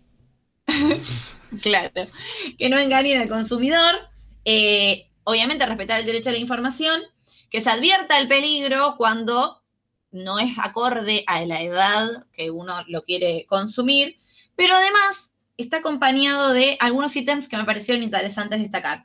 Uno, y, retomo lo de Felipe porque está, o sea, evidentemente la ley está pensada a partir de los lineamientos de la Organización Mundial de la Salud y también de la Organización Panamericana de Salud, es que no aparezcan más personajes del deporte, dibujos animados o personas como referentes de los niños y de la juventud eh, en las publicidades de alimentos, ¿no? Este famoso Messi recomendando comer Lays o tomar Pepsi, ya se les quita, eh, Riquelme Pepsi. de Riquelme no hablamos mal en este programa. Eh, Igual. Messi también. ¿Qué? No, Messi no, también, que- Pepsi. Igual la, la- la cara Cristiano hoy. Ronaldo. Bueno, Cristiano Ronaldo vieron que hace poco corrió el vaso de. Coca-Cola para que no se lo vincule y bajó Sí. La inversión en la bolsa de, de acciones de Coca-Cola el día que Cristiano corrió la Coca. Bueno, googleenlo. Eh, continúo. Entonces, prohibir la participación de estos personajes en las publicidades de, de estos alimentos y también fomentar la educación, inclusive dentro de las escuelas, o fomentar dentro de las escuelas, bueno, cómo alimentarnos, qué tipo de alimentos nos hacen bien, cuáles no, etcétera. Entonces, la verdad que es una ley bastante amplia que no solo eh, apunta a tener una etiqueta clara y concisa donde el consumidor tenga derecho a la información, sino que está acompañada de políticas del Estado para generar una conciencia alimentaria un poco más amplia y más profunda. Se preguntarán, y si no se lo preguntan, digan que sí, se preguntarán por qué en Argentina esta ley es tan importante. Y ¿Por tiene qué? que ver con la preocupación, la preocupación que generan los altos niveles de obesidad en nuestro país y las enfermedades que se derivan de la obesidad. Les voy a tirar algunas cifras, yo me quedé pasmada. Eh, ahora en un ratito les voy a mencionar los países donde esta ley está funcionando y cuáles son los beneficios de tenerla, ¿no es cierto? El 14% de los niños menores de 6 años tiene sobrepeso en nuestro país. 14% de menores de 6. De adolescentes, el 41%. Y de la población adulta, el 70%. Esto suma un total de aproximadamente 25 millones de habitantes, que es más de la mitad de nuestro país, con sobrepeso. ¿Sí? Y eh, en relación a los ultraprocesados, línea directa con la obesidad, cada ciudadano argentino consume per cápita de manera anual 185 kilos aproximados de alimentos ultraprocesados. Eso habla ya de lo mal informados que estamos, pero lo poco que sabemos de cómo armar nuestra dieta, ¿no? Cómo nutrirnos. Eh, bien, ¿Por qué comemos estos alimentos? Además de que, como nos decía recién Felipe, son adictivos, ultra sabrosos y nos encanta comerlos. Y acá viene la, el peso, digamos, del mercado por sobre la salud, ¿no? Esto es como una gran puja entre el Estado defendiendo la salud y el derecho a la salud de sus ciudadanos y el mercado y el sistema tratando de sostener sus beneficios económicos y sus ganancias. ¿Cómo nos venden estos productos? Bien, estos bellos personajes eh, como Messi, y aparte, ¿no? El link es con deportistas reconocidos y exitosos. Entonces, bueno, si este tipo, que es el mejor en lo suyo, en básquet, en fútbol, en rugby, me está recomendando este alimento, debe estar bien. Pueden ser celebridades del deporte, celebridades de la música, personajes de ficción que a veces uno asocia, qué sé yo, en su momento era el de Fleco, el de los chicles, ¿se acuerdan? Ah, Bazooka, Show. Mm, No era Show Bazooka. Jack. No. Show. Show. Fleco. Bueno, Sí. eh, en, la- en estas publicidades también tenemos jingles, generalmente súper pegadizos. Mate, café. Harina, Harina y palmito. bueno, Vamos, Mario jingles súper pegadizos, unos eslogans con mucha alusión al sabor barra diversión, ¿no es cierto? Si sos cool y copado, te comes este serenito y encima la pasas bomba, ¿no? Obvio. Había un reggaetón de los jugos tanks, ¿era, ¿era de jugo tank o de que el reggaetón de los pibitos? Había un cereal monstruoso que perseguía a Tevez, Pachorra. Sí, Pachorra. mal, pobre Teve. Arre. Queremos ya como Cierto. Esa, estaba pensando en como- esa, estaba pensando en Bueno. esa yo. Qué rico los capeletines igual. Bien. Ay, qué rico. Andás a ver qué tienen adentro. No, no. Caca de mono. Pero bueno. Eh, bien, todos estos jingle pegadizos, famosos y bla, bla, bla, han demostrado varios estudios científicos que muchos de los, sobre todo el, perfil de niños y jóvenes, eh, influye más de un 30% en su decisión de compra de un alimento cuando lo vieron en la tele o en una publicidad con alguien que conocían. Entonces, por eso, no es casual que se, se contemple la ley la manera en que se comunique y que se publicitan estos alimentos. ¿Qué es lo que va a pasar o lo que se estima cuando las empresas o las, las productoras tengan que etiquetar y rotular qué es lo que están vendiendo? Bueno, que muchos de estos alimentos no van a estar permitidos por lo que sería, si se tuvieran en cuenta los criterios de la Organización Panamericana de Salud. ¿Por qué? Por exceso de sodio, por exceso de azúcar, por exceso de grasas trans o saturadas. Solo que evidenciándolo de esa forma, eh, tendrían que directamente salir de circulación, lo cual me parece muy interesante. ¿Cómo está la situación hoy con respecto a la ley? Hay una puja muy grande, hay un lobby eh, muy interesante que están haciendo estas empresas, sobre todo eh, las productoras de azúcar de nuestro país, las grandes azucareras, Como ¿sí? Ledesma. quién sabe, y eh, algunas multinacionales, que en general son tres o cuatro, ahí es un oligopolio que venden todo este tipo de alimentos, y bajo qué argumentos, ¿no? Ellos reniegan de esta ley. Primero porque dice que se están demonizando los alimentos, ¿no? Que no hay tal asesinato o no hay tal enfermedad que provoque eh, estos alimentos que ellos promueven. Y por otro lado, agarrándose de la situación económica de nuestro país, eh, también dicen que, bueno, no se puede reactivar la economía si encima vamos a empezar a censurar algunos tipos de alimentos y las empresas se van a ver perjudicadas. ¿A qué le temen? Y acá voy a mencionar algunos países en los que está vigente esta ley en Latinoamérica. La ley está en Chile, Perú, México, Uruguay, nuestros amigos del otro lado de la ribera, siempre al top, ¿no? Y Ecuador. ¿Qué se pudo comprobar en estos países? Bueno, algunas eh, empresas tuvieron que reducir en un 55%, es un montón, el uso de azúcar en su producción y un 50% el sodio de sus alimentos. Es decir, si lo pudieron hacer después de la ley, eh, evidentemente lo pueden hacer ahora. Solo que eh, seguramente abaratan costos haciendo un alimento de mierda y sí, de, todos, de todos modos te lo pueden vender. Post ley, estos alimentos. tu- estas Ley, ley bajar la, la, la papa frita. Post ley. Ley de etiquetados. Post Bueno, México, tiene la ley de etiquetados y además hace poco prohibió el uso de glifosato en los cultivos para alimentos, ¿no? También así que están Toma bastante más a la delantera. esos mexicanos. Y en México. Bueno, eh, y dentro de estas estadísticas beneficiosas de la aplicación de esta ley de etiquetados, un 58% de los habitantes de, de, los países aproximadamente, ¿no? De estos países donde se aplica, reconoce que ahora compara los alimentos, porque la etiqueta está tan visible, viste que si no, leer la tabla nutricional que aparece atrás es un chino, tenés que hacer un análisis que no se entiende, está por porcentaje, es muy raro, la ley es muy explícita. Y bueno, lo que mencionábamos un poco recién, ¿no? El consumidor se apropia de, de, se empodera, como decíamos recién, se apropia de lo que va a comer y de la información porque es su derecho. Entonces, al tenerlo tan visible, compara, elige, ¿sí? Y muchos dicen que un... No, perdón, el 48% es el que compara al comprar, pero un 58, o sea, casi un 60, y este dato es de el país vecino de Uruguay, cambia de decisión, desiste de comprar Posta, muchos eso productos pasa. Eso te pasa, vos vas- gracias a la etiqueta. Y decís, uy, qué ganas de comerme estas papas fritas. Y le mirás y decís, Y tiene tipo. 60%. Además, acá, va, no sé, en centro es igual, etiqueta negra y te dice como exceso de sodio y como sobre exceso de sodio. O sea, no es que solo tiene sodio, sino que tiene demasiado. Y posta, empezás a comparar y terminás, o por lo menos yo que tengo la posibilidad y la suerte de poder comprar eh, cosas que, que están buenas, y pa, no, esto lo dejo. O sea, no me dan ganas de comerlo sabiendo que tiene tipo exceso de azúcar, exceso de sodio, exceso en grasa, exceso en grasas saturadas. Y posta, te, es impactante a la vista y lo dejas.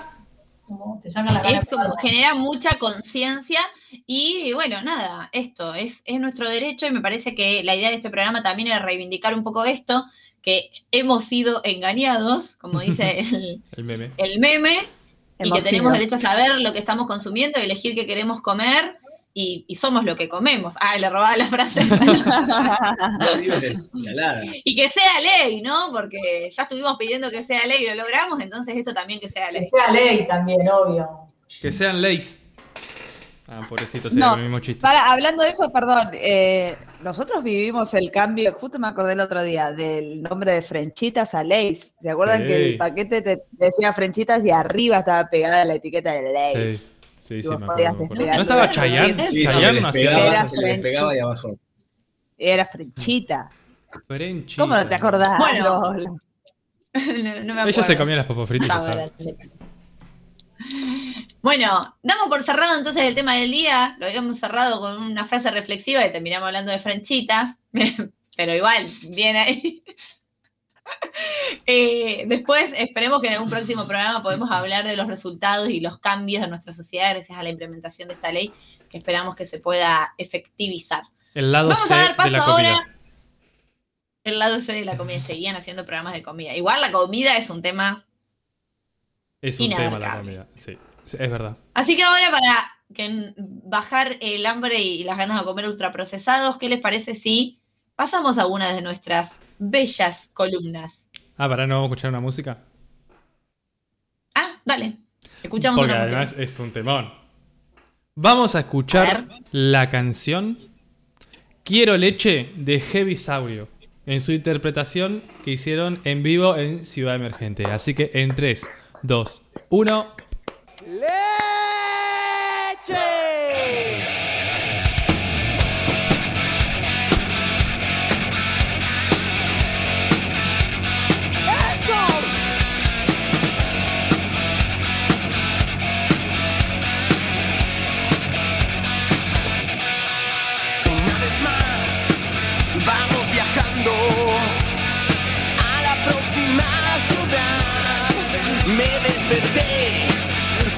muerto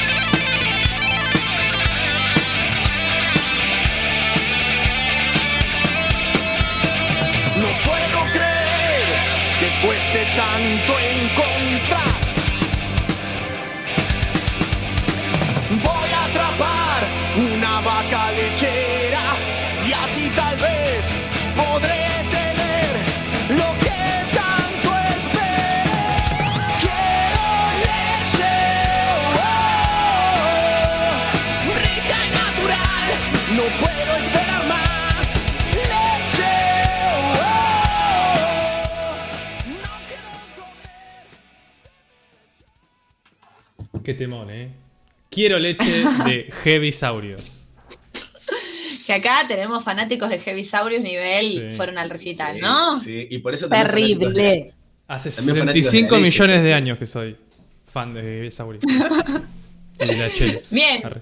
Luego de este temón y de haber hablado del lado B de la comida y reflexionado un montón, vamos a cortar un poco como, porque estamos necesitando ya renovar, desplumar las últimas series que vimos. ¿Desplumar? Quise decir desempolvar, pero bueno. Si te digo que la gallina es blanca, sí, es porque tengo las plumas en las manos. Bueno, vamos a darle. ¿Qué dicen? Vamos a darle comienzo a esta sección que hoy la voy a pronunciar como corresponde. ¿Ok? Sí, Show me what you got.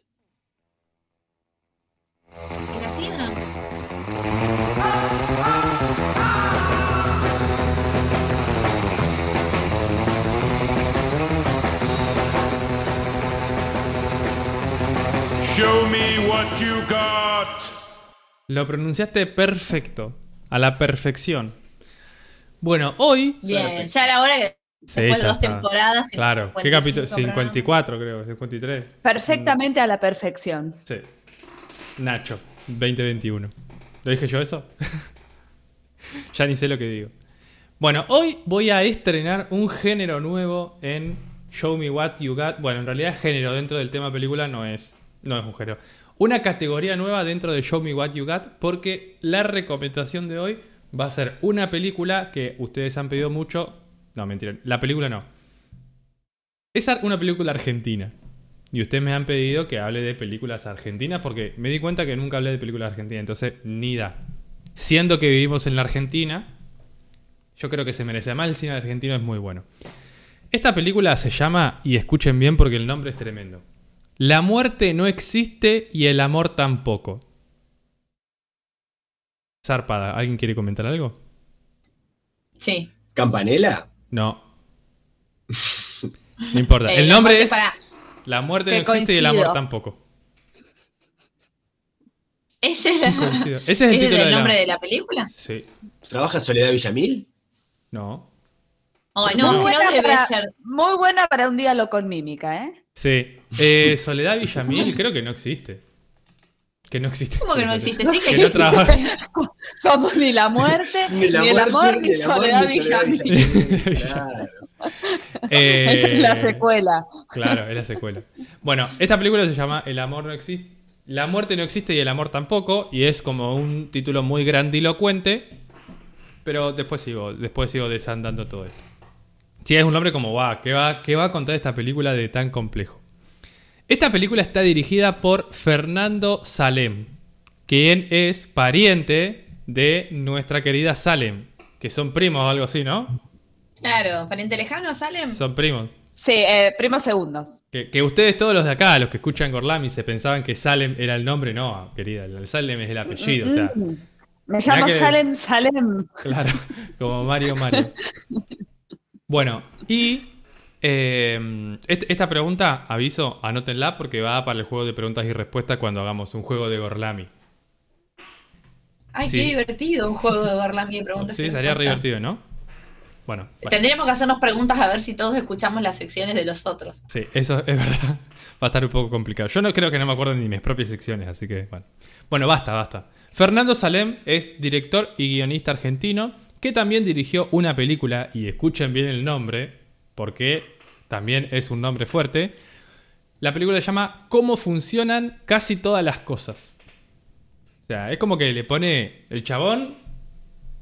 Te hace explotar con el Sí, título. Sí, el igualmente título- tuvo una cuota, tuvo una cuota de, de humildad con el casi. Sí, Claro. te sí. explico casi todas. Claro, Dejo claro. una para, Estuvo bien, para bien. estuvo bien. Eh, pone altos nombres, o sea, le pone un peso a la película bastante eh, importante. Bien, La muerte no existe y el amor tampoco es una película que se estrenó al público en enero del 2020, es decir, pandémica, prácticamente, podríamos decir, ¿no? Y está basada en la novela Agosto de Romina Paula. Esta mujer, Romina Paula, sí, no es muy conocida, eh, actúa en la película. O sea que si ustedes ven la película, van a poder ver a esta, a esta doña. Va, mentira, doña, no sé, tendrá 40 años como mucho. Eh, cuenta la historia de Emilia, que es una psiquiatra que se va de su pequeño pueblo patagónico, donde nació y vivió a los 18 años, se va a Capital a estudiar y a trabajar y jamás vuelve a su pueblo natal, donde quedó, digamos, toda su vida. Obviamente calculo que veía a la familia porque la familia iba a Capital, pero ella no vuelve nunca.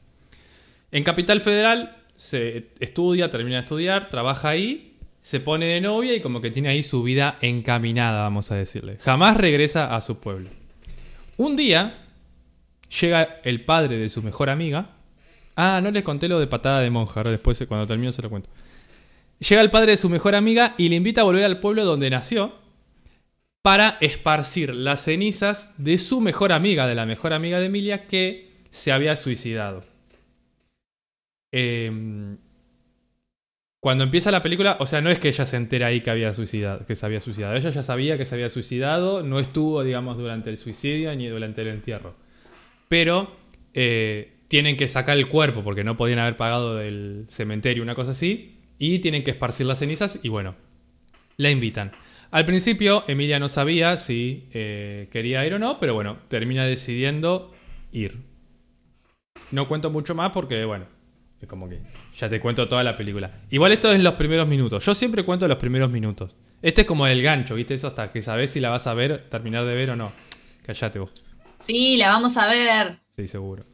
Pero si es, si es el tipo de película argentina que me imagino, estos son los primeros largos minutos. No, no, no, no, no, no es Ah, pasa ahí de toque. Sí, sí, sí, ponele que sean... Es típica película argentina, pero los primeros 15 minutos no. Los primeros 15 minutos son de una película que quiere comenzar. Bien. Después de un rato de pensarlo, dice, bueno, sí voy, se toma un colectivo, se va al sur y allá se encuentra con todo el pueblo, con todo su pasado, así como un encontronazo que de algún modo había quedado congelado, literalmente porque era en la Patagonia donde había mucho frío, pero también congelado como en su propia historia.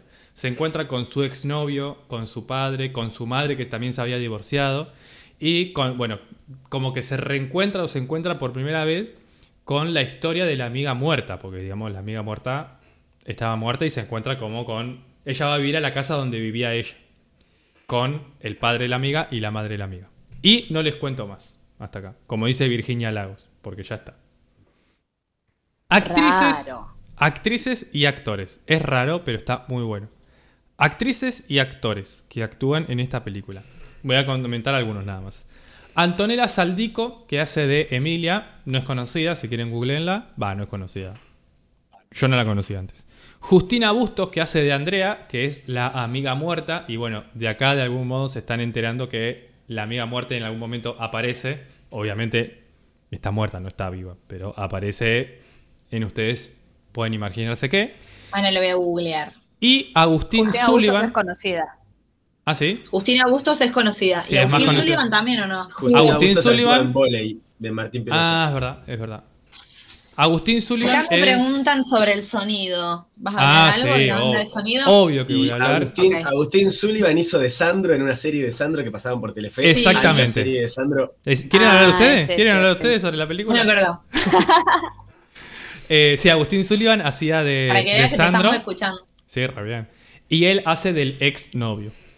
Eh, que bueno, se lo encuentra allá. Y hay otros actores que son más conocidos en general. eh, pero que bueno, no los voy a mencionar porque ustedes se irán enterando. Bueno, una de ellas es Romina Paula, que es la escritora. Que Romina Paula creo que hace de la madre de la amiga, de Andrea, digamos. Para mí la actuación, la verdad que es muy buena. Eh, Vieron que uno a veces es como decís, wow, esto está hecho en Argentina y se sorprende de que la gente actúe bien porque está acostumbrado a ver telenovelas como que las... Vos decís, uy, Dios. Eso Bueno. piensa la gente que subestima a nuestro país. Yo no lo pienso. ¿Qué? ¿Que en las telenovelas actúan mal o en las películas actúan mal? Bueno, a mí No, de sí. decir, ay, me sorprendo porque en este país bananero no va a haber un buen actor. Ah, qué buena película. Sí. Escúchame. Bueno, No hay que empezar, Argentina. hay que dejar de sorprenderse y empezar a aceptar que el cine argentino es muy bueno. Eh, Muy bien. Obvio, bueno, dentro de la actuación obviamente hay algunos que actúan un poco mejor, otros que actúan un poco mejor, peor digo, todo dice mejor. Pero Como en términos generales argentinos. está muy bueno. Yo siento que eh, los actores y las actrices entendieron como el ritmo de la película, como están muy bien dirigidos, como que están... A ver cómo explicar. Encarnizan bien lo que la película quiere contar, como este sentimiento, la tranqui- tranquilidad, la simpleza, porque adelanto un poco. Si bien el nombre es La muerte no existe y el amor tampoco, que podría ser una frase que es zarpada, la, la película es muy sencilla, muy simple. Cuenta la historia de ella y, ahí estamos. Es más o menos como si fuera un arroyito. Que vos te acostás así en el arroyito, el arroyito te lleva, vos estás tranquilo, si es una analogía muy extraña. Te lleva por caminos sinuosos, gordaminescos, y te. Pero, digamos, en esos caminos está como muy cargado de emoción. Tiene una carga emotiva muy grande. Y toda la es película. un recorrido placentero en el arroyito, aunque sea corto. Yo no diría placentero, yo diría más tranquilo.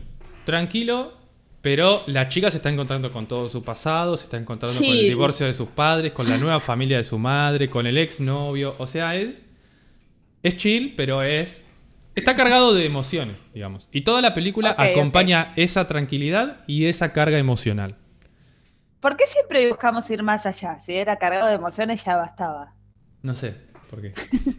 Ya con el arroyito estábamos, nos habíamos ido al carajo, o sea, aguantá. Sí, no sé, sí, Sí. sí.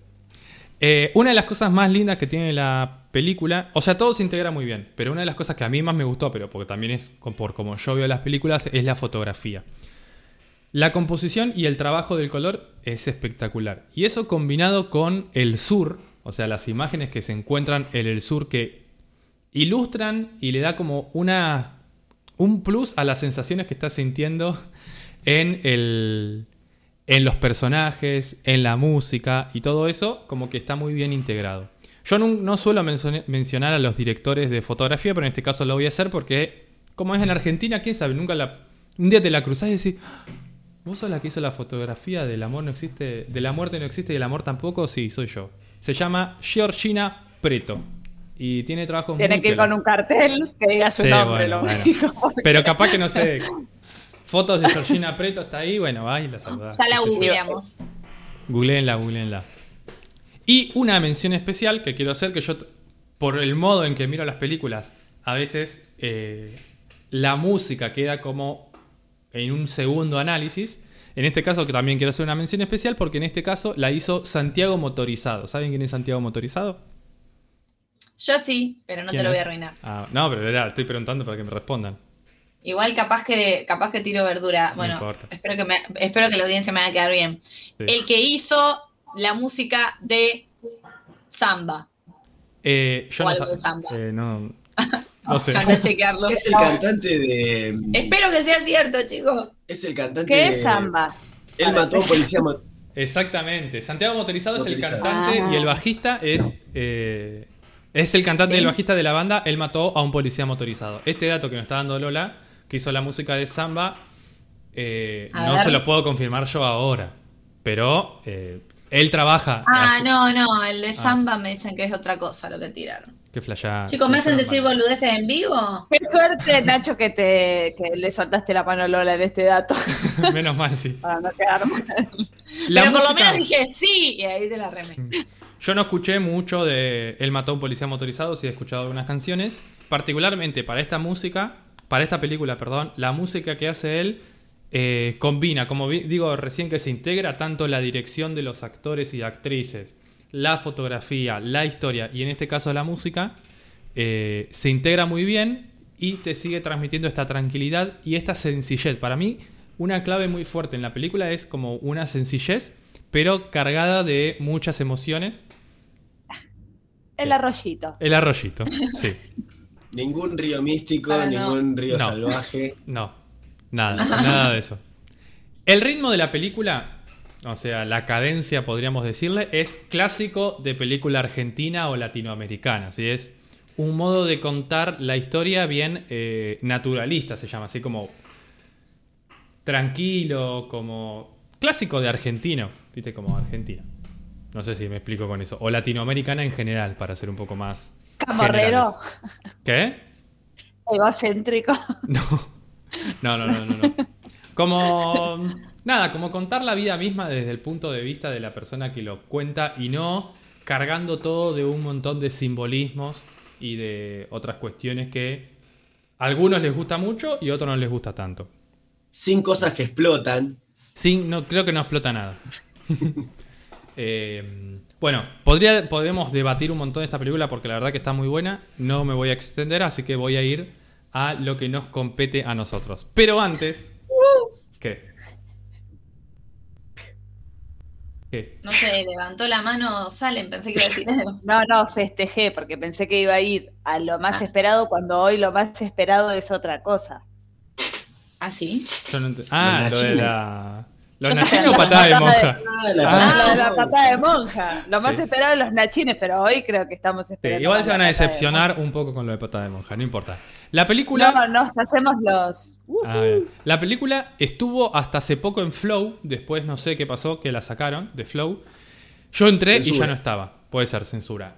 Me parece que ahora no está en ningún lugar online que vos podés ir y verla. Oh, legal. Eh, legal. Yo en de es- Visa. Sí, creo que se puede mirar ilegalmente, pero yo en este caso, al ser una película argentina, les diría ¿Para qué, no? Sí, es, pasa que no sé si se puede comprar tampoco. Pero les tiro Ah. este dato. Pueden seguir el Instagram de la película que se llama La muerte no existe película o el Twitter de Fernan- Fernando Salem que es arroba fersalem que seguro les Primo. dice dónde verla porque se sigue, eh, sí, el, el primo de Salem eh, se le- seguramente les puede decir dónde y cuándo verla porque se sigue proyectando. Es más, yo estoy seguro que vos le escribís un tweet, lo arrobás a Fersalem y, Y te contesta. Y Y te contesta. pasa. Porque yo, de hecho, en Te invita a la Twitter. casa a verla. Hace pochoclo. Sí, en mi Twitter una vez hice un comentario sobre la película y él me retuiteó. Así que. eh, ¿Sos famoso? Ay. famoso, Aparecí en la portada. Pará, entonces tenemos que poner en Twitter que hoy en Gorlami hablamos de esto y a robarlo. sí. Ya, dale, Salem, vos que sos de las nuestras. No, pero si, lo, pero si lo escucha va a escuchar que Ah. dijimos esto. Y que No yo dije lo de escuche. Samba. Ah, mal. Bueno, pero ahí no robamos a Santiago motorizado y listo. Bueno, eh, vean la película esta porque la verdad que está muy buena. Si tienen la oportunidad, Le tuiteo cuando, si sabe cuándo la pasan. Dale. que- Ah, que dale, tuiteale y se lo pongo. ¿Cuándo la pasan en Inca TV? Bueno, y mi veredicto es. Esperen que me voy a preparar los tambores. Es.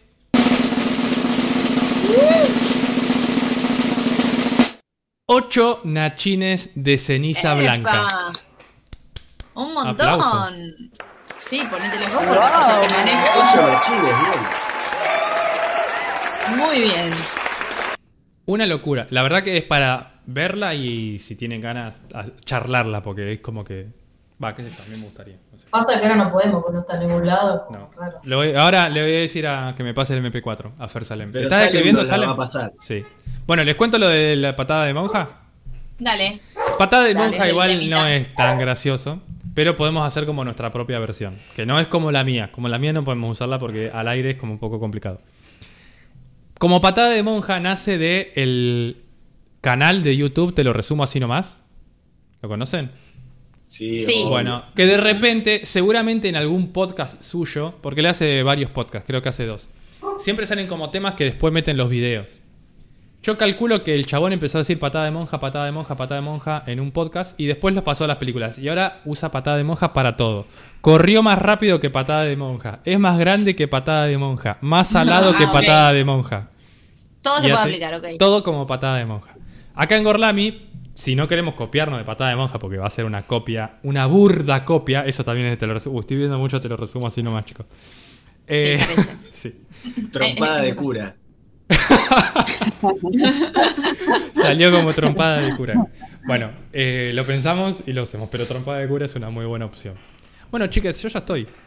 Les mando Bueno, un saludo acá a mis seguidores, a Re-. ¿Un tema alusivo a la película? o no? Obviamente, y sí, obviamente, no vamos a no escuchar un tema elusivo a la película. Saben que lo perdí y lo tengo acá. La canción se llama No recuerdo nada. Obviamente es de Santiago Motorizado y pertenece al soundtrack oficial de la película Cabezazo de novicia. Ah, cabezazo de, no- de novicia tienen acá. Eh, y pertenece obviamente a la película El amor no existe. La muerte no existe y el amor tampoco. A la one, a la chu, a la one. Chutri.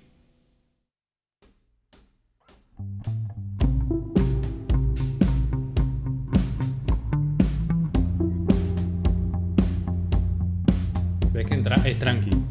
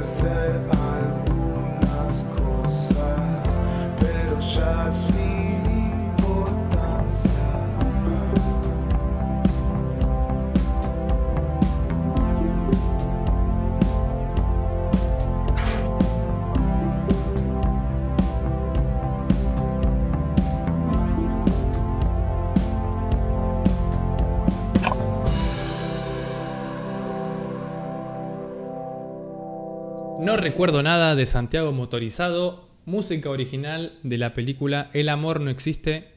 Estoy, estoy muy mal. La muerte no existe y el amor tampoco.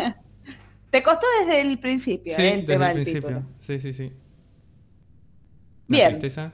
Bien, si nadie, a- si nadie, si no hay conductora, ¿qué hacemos? Nos autogestionamos, estamos acéfalos. Somos. Si no hay conductora, hay que seguir como en, en- en las escuelas de gestión pública. Me enteré que cuando el director no está, el más viejo toma el poder automáticamente. Ah, Y se, se fue, se fue también. La más vieja. Sí, así que estamos, bueno, el, el que sigue. así. Y bueno, vos. Los ratones bailan. Por antigüedad le toca a. A vos. Vos. No, por antigüedad del programa es por el cargo, no por edad. No, es por edad, es por edad. Por edad. Bueno, ya volvió a hablar un tanto tiempo que nos pusimos viejos. Ellos no se iban a presentar si no eran Ajá. los Querida, Esto- sos la conductora del programa y tenés que presentarla acá a Salem. Estamos en vivo, nadie la presentó, pobre Sale. No, es que no sabíamos qué criterio utilizar. Bueno, me parece que el, criterio, el segundo en, en rangos jerárquicos de conducción sos vos, Nacho. Ah, bueno, pero acá no había quedado dicho eso. Yo no, sab- yo no me quería. en Yo este programa. Perdón, el otro día cuando hicimos una, en- hicimos, plural, pero Sí. de, de no, eh, ¿quién hizo la entrevista en la radio pública representando a Gorlami? Yo, pero porque era el único que podía a las 11 de la mañana, un martes. Le mandamos saludos a Eugenia y a Mariela. Saluda. Saluda, Saluda. que nos hicieron una entrevista. Gracias por la entrevista. Sí. Y gracias, Nacho, Buen- por representar a este equipo. Bueno, ahora sí, para cerrar este magnífico programa de Gorlami, lo mejor para el final, esta gran sección de ella. Así que le damos la bienvenida a la sección Créeme, porfa.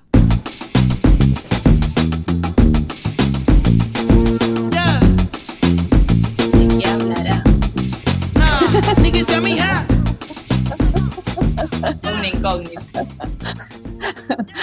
Ay, loco, así, me presentan así, ¿entendés? Como, eh, ¿de qué hablará? Lo Sí, peor es que ya dijiste, ya le cosa. dijiste de qué iba a hablar.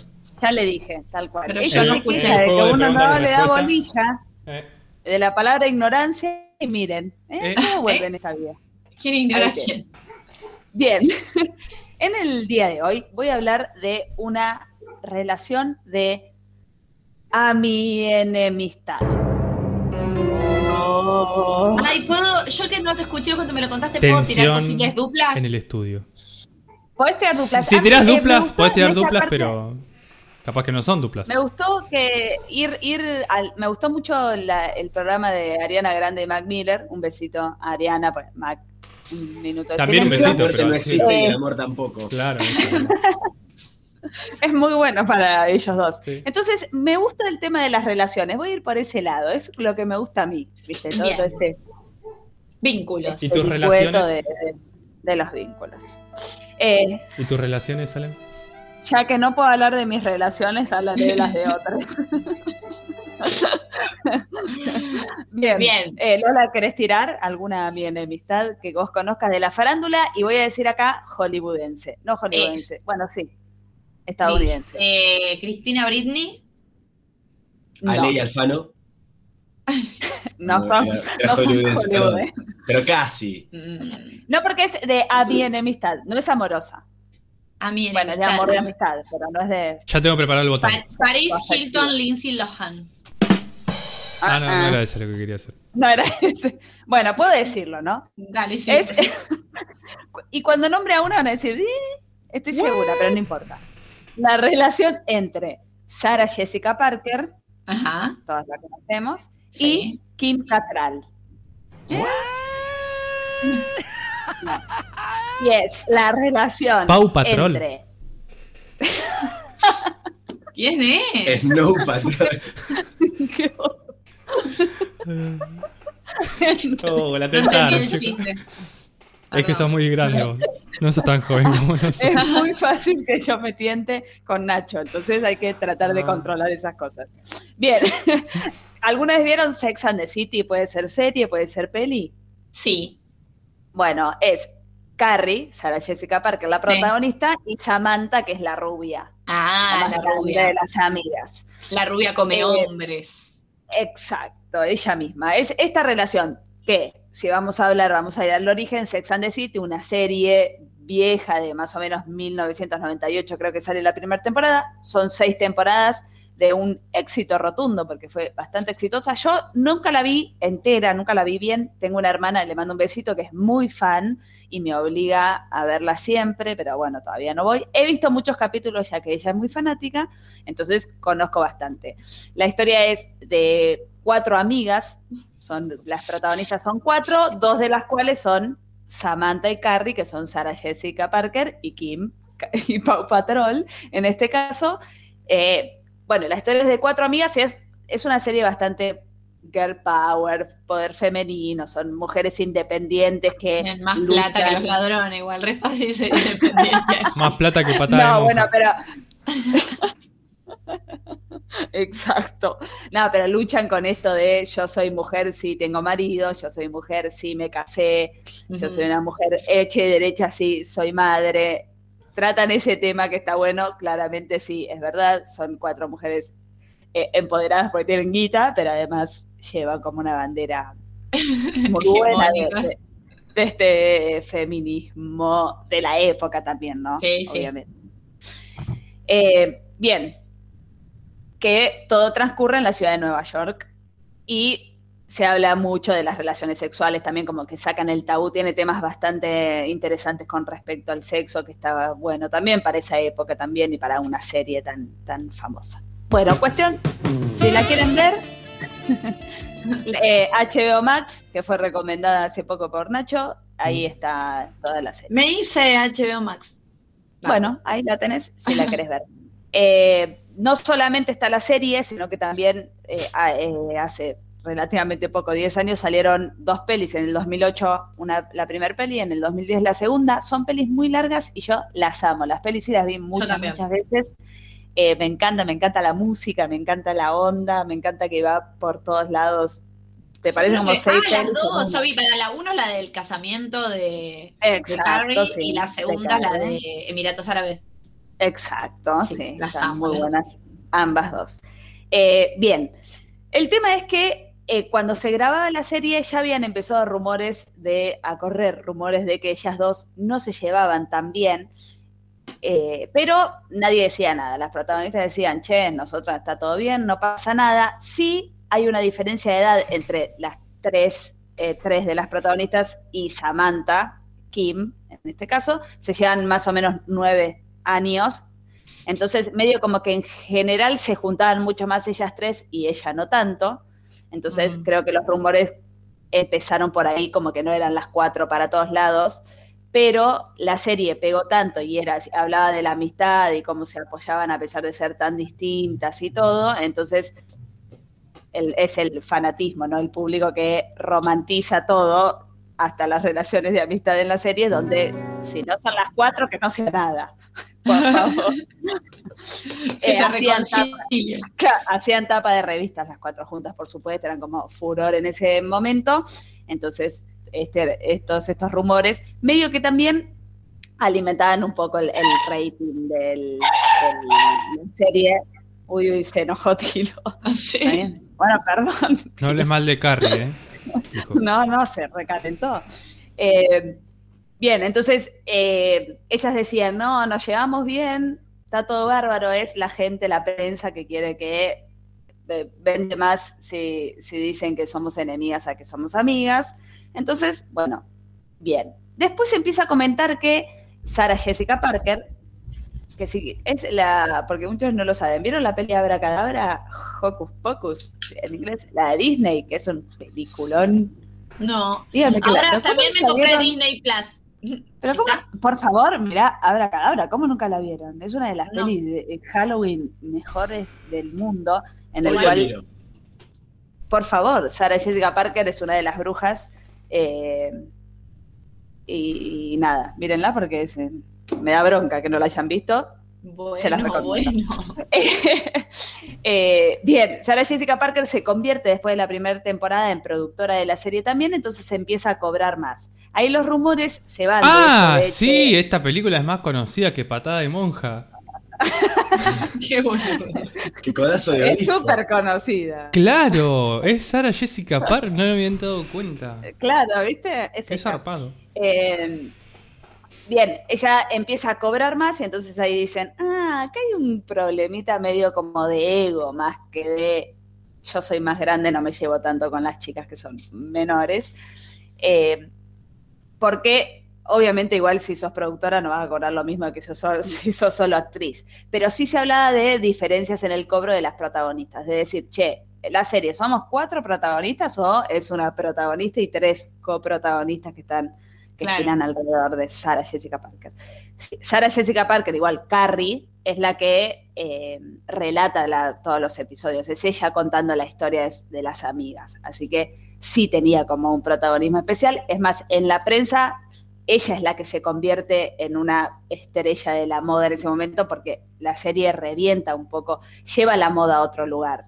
No así en Friends, que si vieron eh. Friends la reunión, el guionista dice que justamente lo que querían era que no se note quién era el protagonista, que sea ¿Quién la historia de todos. Eh, es más, hay un lío también, y en ese momento se, se dice en esta competencia, porque son contemporáneas, de que los de Friends habían arreglado, somos los seis, los seis vamos y arreglamos nuestro sueldo, como los protagonistas corales se llama, eh, los seis cobramos lo mismo, llegaron a cobrar millonada, obviamente. Un millón de dólares por episodio. Exacto. Pero en este caso, en, las ganas. En Sex and the City, cada una arreglaba a puertas privadas. No eran tan puertas amigas, cerradas, el temita de su sueldo. Entonces, ya acá había como un problema.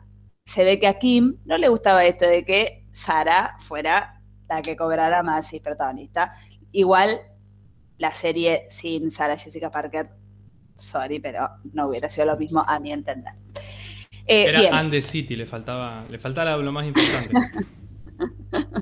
En, en ese entonces, bueno, eh, los rumores eran esos, la gente salía a decir, no, che, problemas de guita ni en pedo, problemas de ego menos.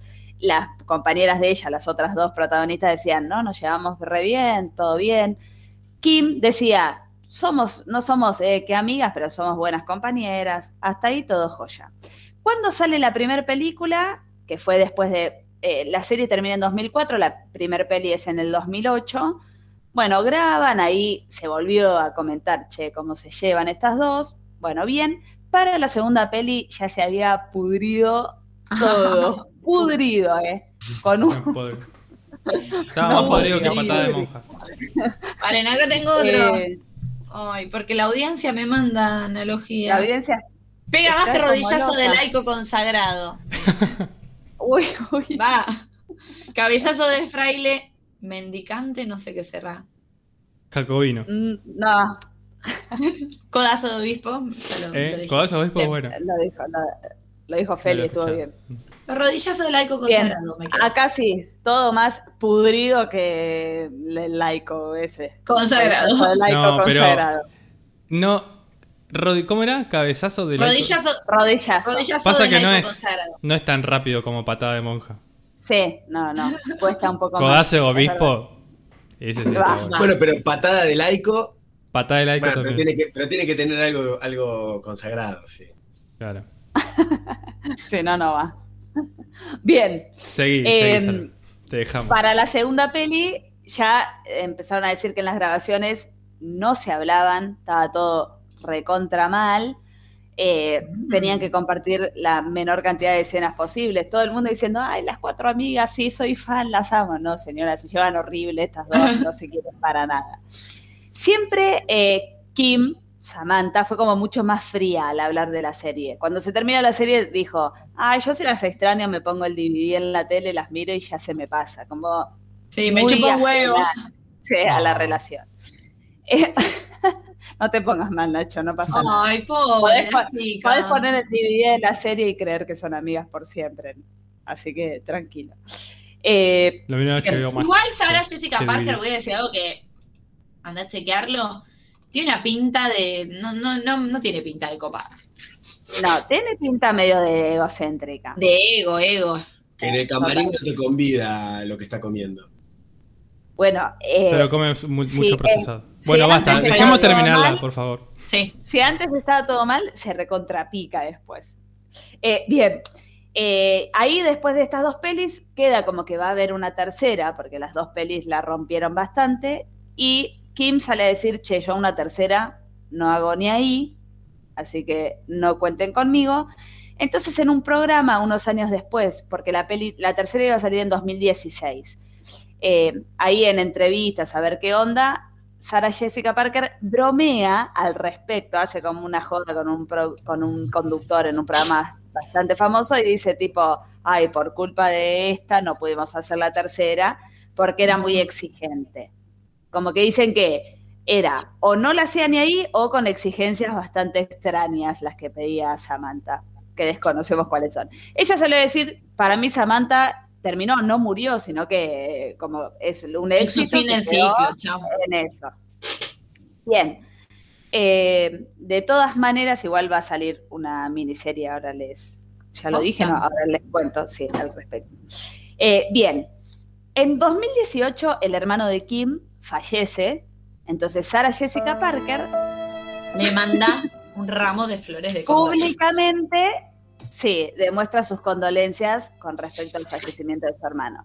A lo que Kim responde. Recalienta. está bien, pobre, estaba pasando un momento horrible, supongo, y se la agarró con Sarah Jessica Parker. se ve. Porque voy a leer textual. La mina, Sarah Jessica Parker, ponele que tuitea o sube a algún lado a su página oficial, no sé, mis condolencias a Kim, que falleció su hermano. Le pone, no necesito tu amor ni tu apoyo en este momento trágico. Mi mamá me preguntó hoy, ¿cuándo te dejará en paz Sarah Jessica Parker? La roba ahí. Esa hipócrita. tu continuo contacto es un doloroso recordatorio de lo cruel que realmente eras antes y ahora. Tú no eres mi familia, no eres mi amiga. Uh. Así que te escribo para decirte una última vez que dejes de explotar nuestra tragedia para restaurar tu personaje de buena chica. Señora, Está. Es mi Entonces vieja ahí- Facebook. Bueno, to- ahí dijeron, bueno, chicos, sí, estaba todo recontra mal. parece que no se llevaban tan mal. A mí no importa, me pongo HBO Max y. demasiado sacada. Claro, exacto. Y ahí Sarah Jessica Parker se guardó, no dijo nada. Sospechoso también, para ese momento está bien, porque había perdido al hermano la otra, o sea, que vas a salir a decir, no?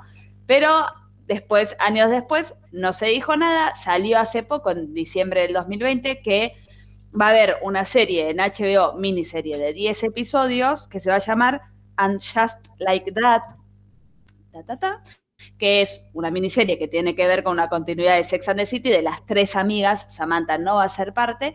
Sarah Jessica Parker salió a decir eh, que iba a ser solo de ellas tres y que Samantha va a ser siempre su amiga en referencia al personaje y siempre será parte de ellas. Así que no se sabe bien qué La a va a como que murió.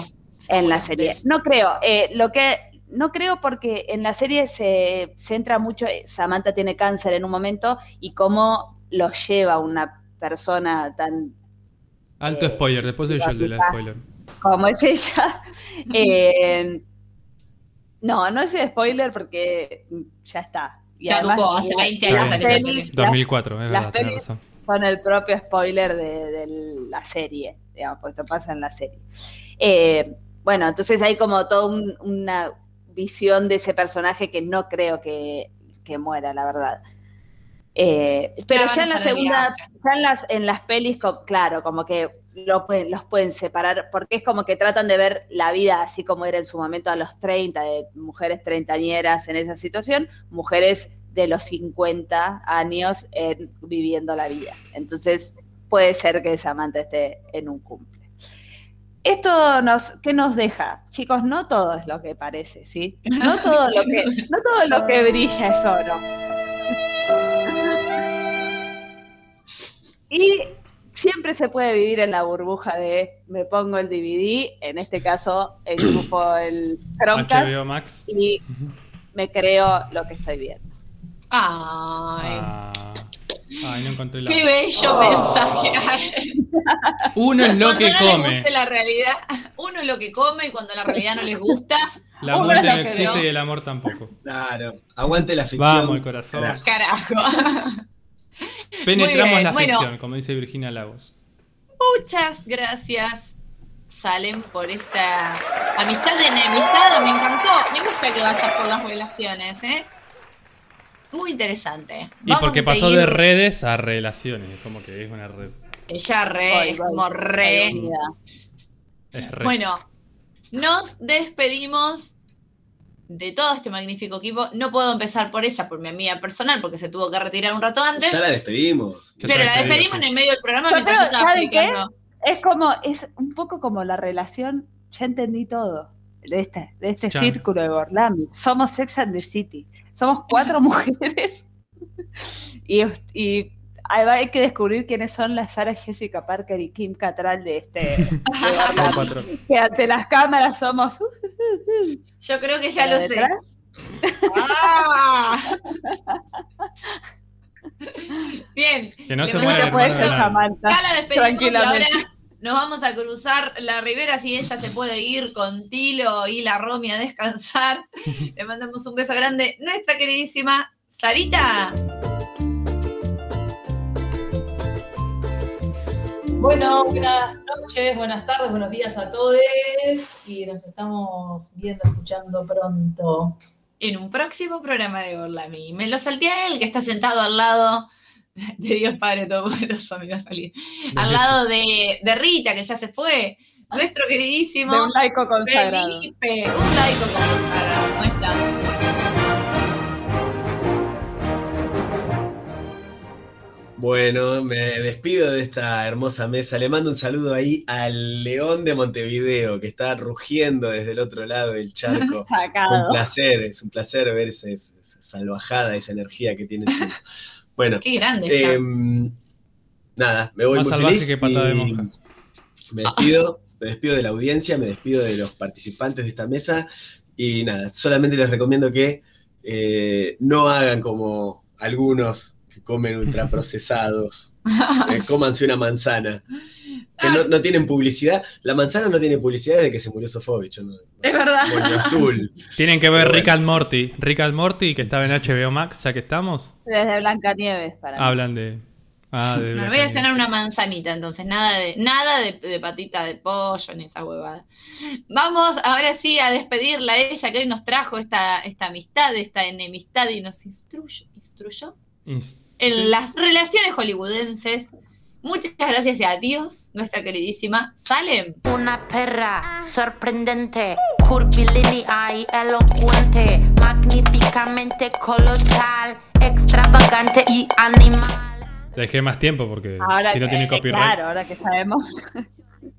bueno, muchísimas gracias a los las les que estuvieron del otro lado. Recuerden seguirnos en nuestras redes sociales, Twitter, Instagram, arroba Gorlami Radio. Recuerden escucharnos por la radio pública los lunes a las, las radio públicas de Luján, los lunes a las 6 de la tarde.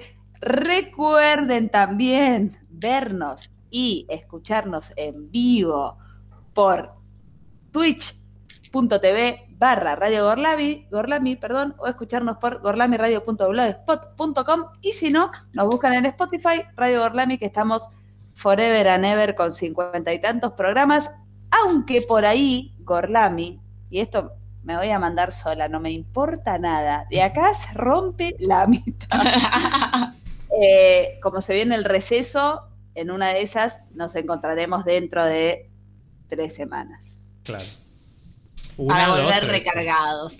Que nos, si nos siguen en las redes, se van a enterar de todo. Se van a enterar. Sí, síganos en las redes. Esperen, esperen, esperen, esperen. Te respondió ¿qué? Fernando ¿Qué? Salem.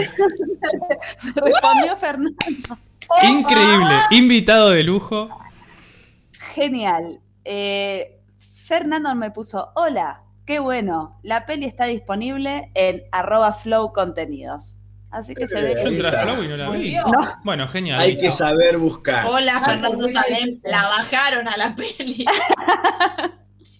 A ver, ¿Qué timing? película. ¿Qué timing el de Fernando, eh? ¿Viste? Bien. Para cerrar este programa. Gracias. Fernando.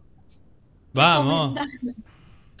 A ver, me voy a fijar igual, ¿eh? Mientras tanto, películas argentinas.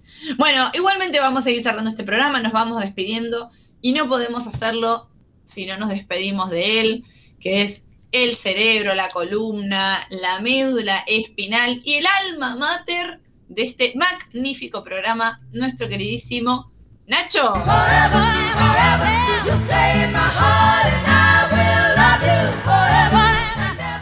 Me quedo contento porque en la entrada bailaron todos. En esta, bueno. Se hace lo que se Ah, puede sí. hasta ahora. Y sí. Yo sí. ¿Qué le vamos a hacer? Bueno, muchas gracias por escucharnos. Nos estamos viendo cuando sea. Muchas gracias a Fernando Salén por su respuesta tan rápida. Perdón porque está en Flow. Bien, genial. Perdón por haber dicho que no está en. Flow. Les juro que entré a Flow y no estaba. Pero bueno, mala mía. Ya vayan a verla porque tiene alta fotografía, alta historia, alta música y no, no va a ser un tiempo perdido. Y obviamente no nos podemos despedir sin antes mencionar a la persona que nos conduce por los caminos más sinuosos y más gorlaminescos de este multiverso y ella es ni más ni menos que más poderosa que ayer, Lola.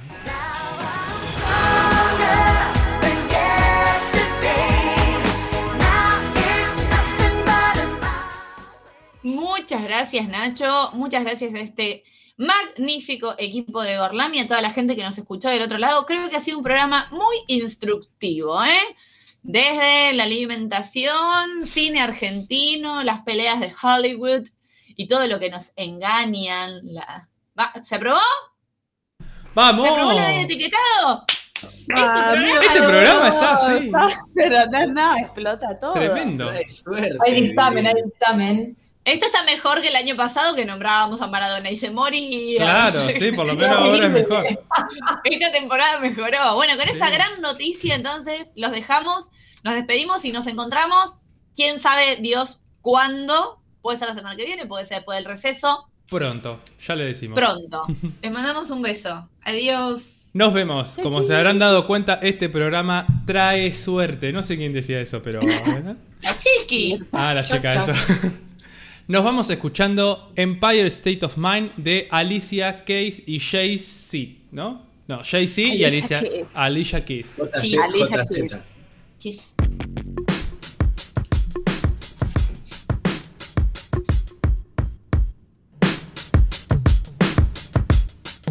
Yeah, I'm out at Brooklyn. Now I'm down in Tribeca, right next to the Narrow. But I'll be hood forever. I'm the new Sinatra. And since I made it here, I can make it anywhere. Yeah, they love me everywhere. I used to cop in Harlem. All of my Dominicanos right there up on Broadway. Pulled me back to that McDonald's. Took it to my stash spot, 560 State Street. Catch me in the kitchen like a Simmons whipping pastry. Cruising down A Street, off white Lexus. Driving so slow, but BK is from Texas. Me, I'm out that Bed-Stuy, home of that boy Biggie. Now I live on Billboard, and I brought my boys with me. Say what up to Tata, still sipping my top. Sitting courtside, Knicks and Nets give me high five.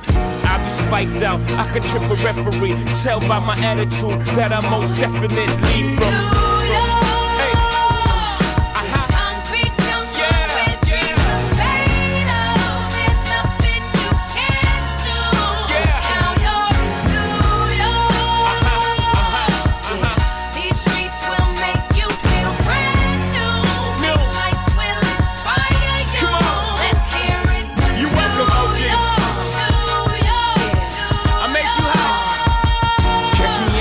With OG at a Yankee game. That made the Yankee hat more famous than a Yankee can. You should know I bleed blue, but I ain't a crypto. But I got a gang of walking with my click though. Welcome to the melting pot. Corners where we selling Africa been by the home of the hip hop. Yellow cap, gypsy cap, dollar cap, holla back. For foreigners, it ain't fair. They act like they forgot how to act. Eight million stories out there in the naked city. It's a pity half of y'all won't make it. Me, I got a plug special ed, I got it made. If Jesus paying LeBron, I'm paying Dwayne Wade. Three dice CeeLo, three card Marley. Labor Day parade, rest in peace, Bob Marley. Statue of Liberty, long live the World Trade, long live the King, yo. I'm from the Empire State. That's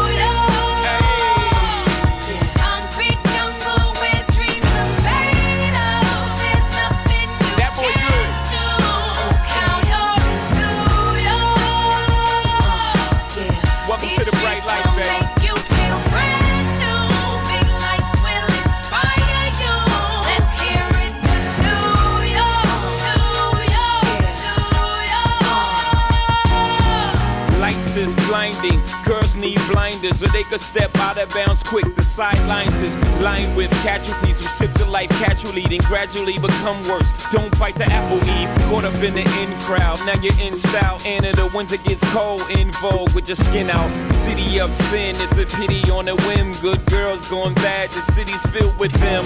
Mommy took a bus trip, now she got a bust out. Everybody ride her, just like a bus route.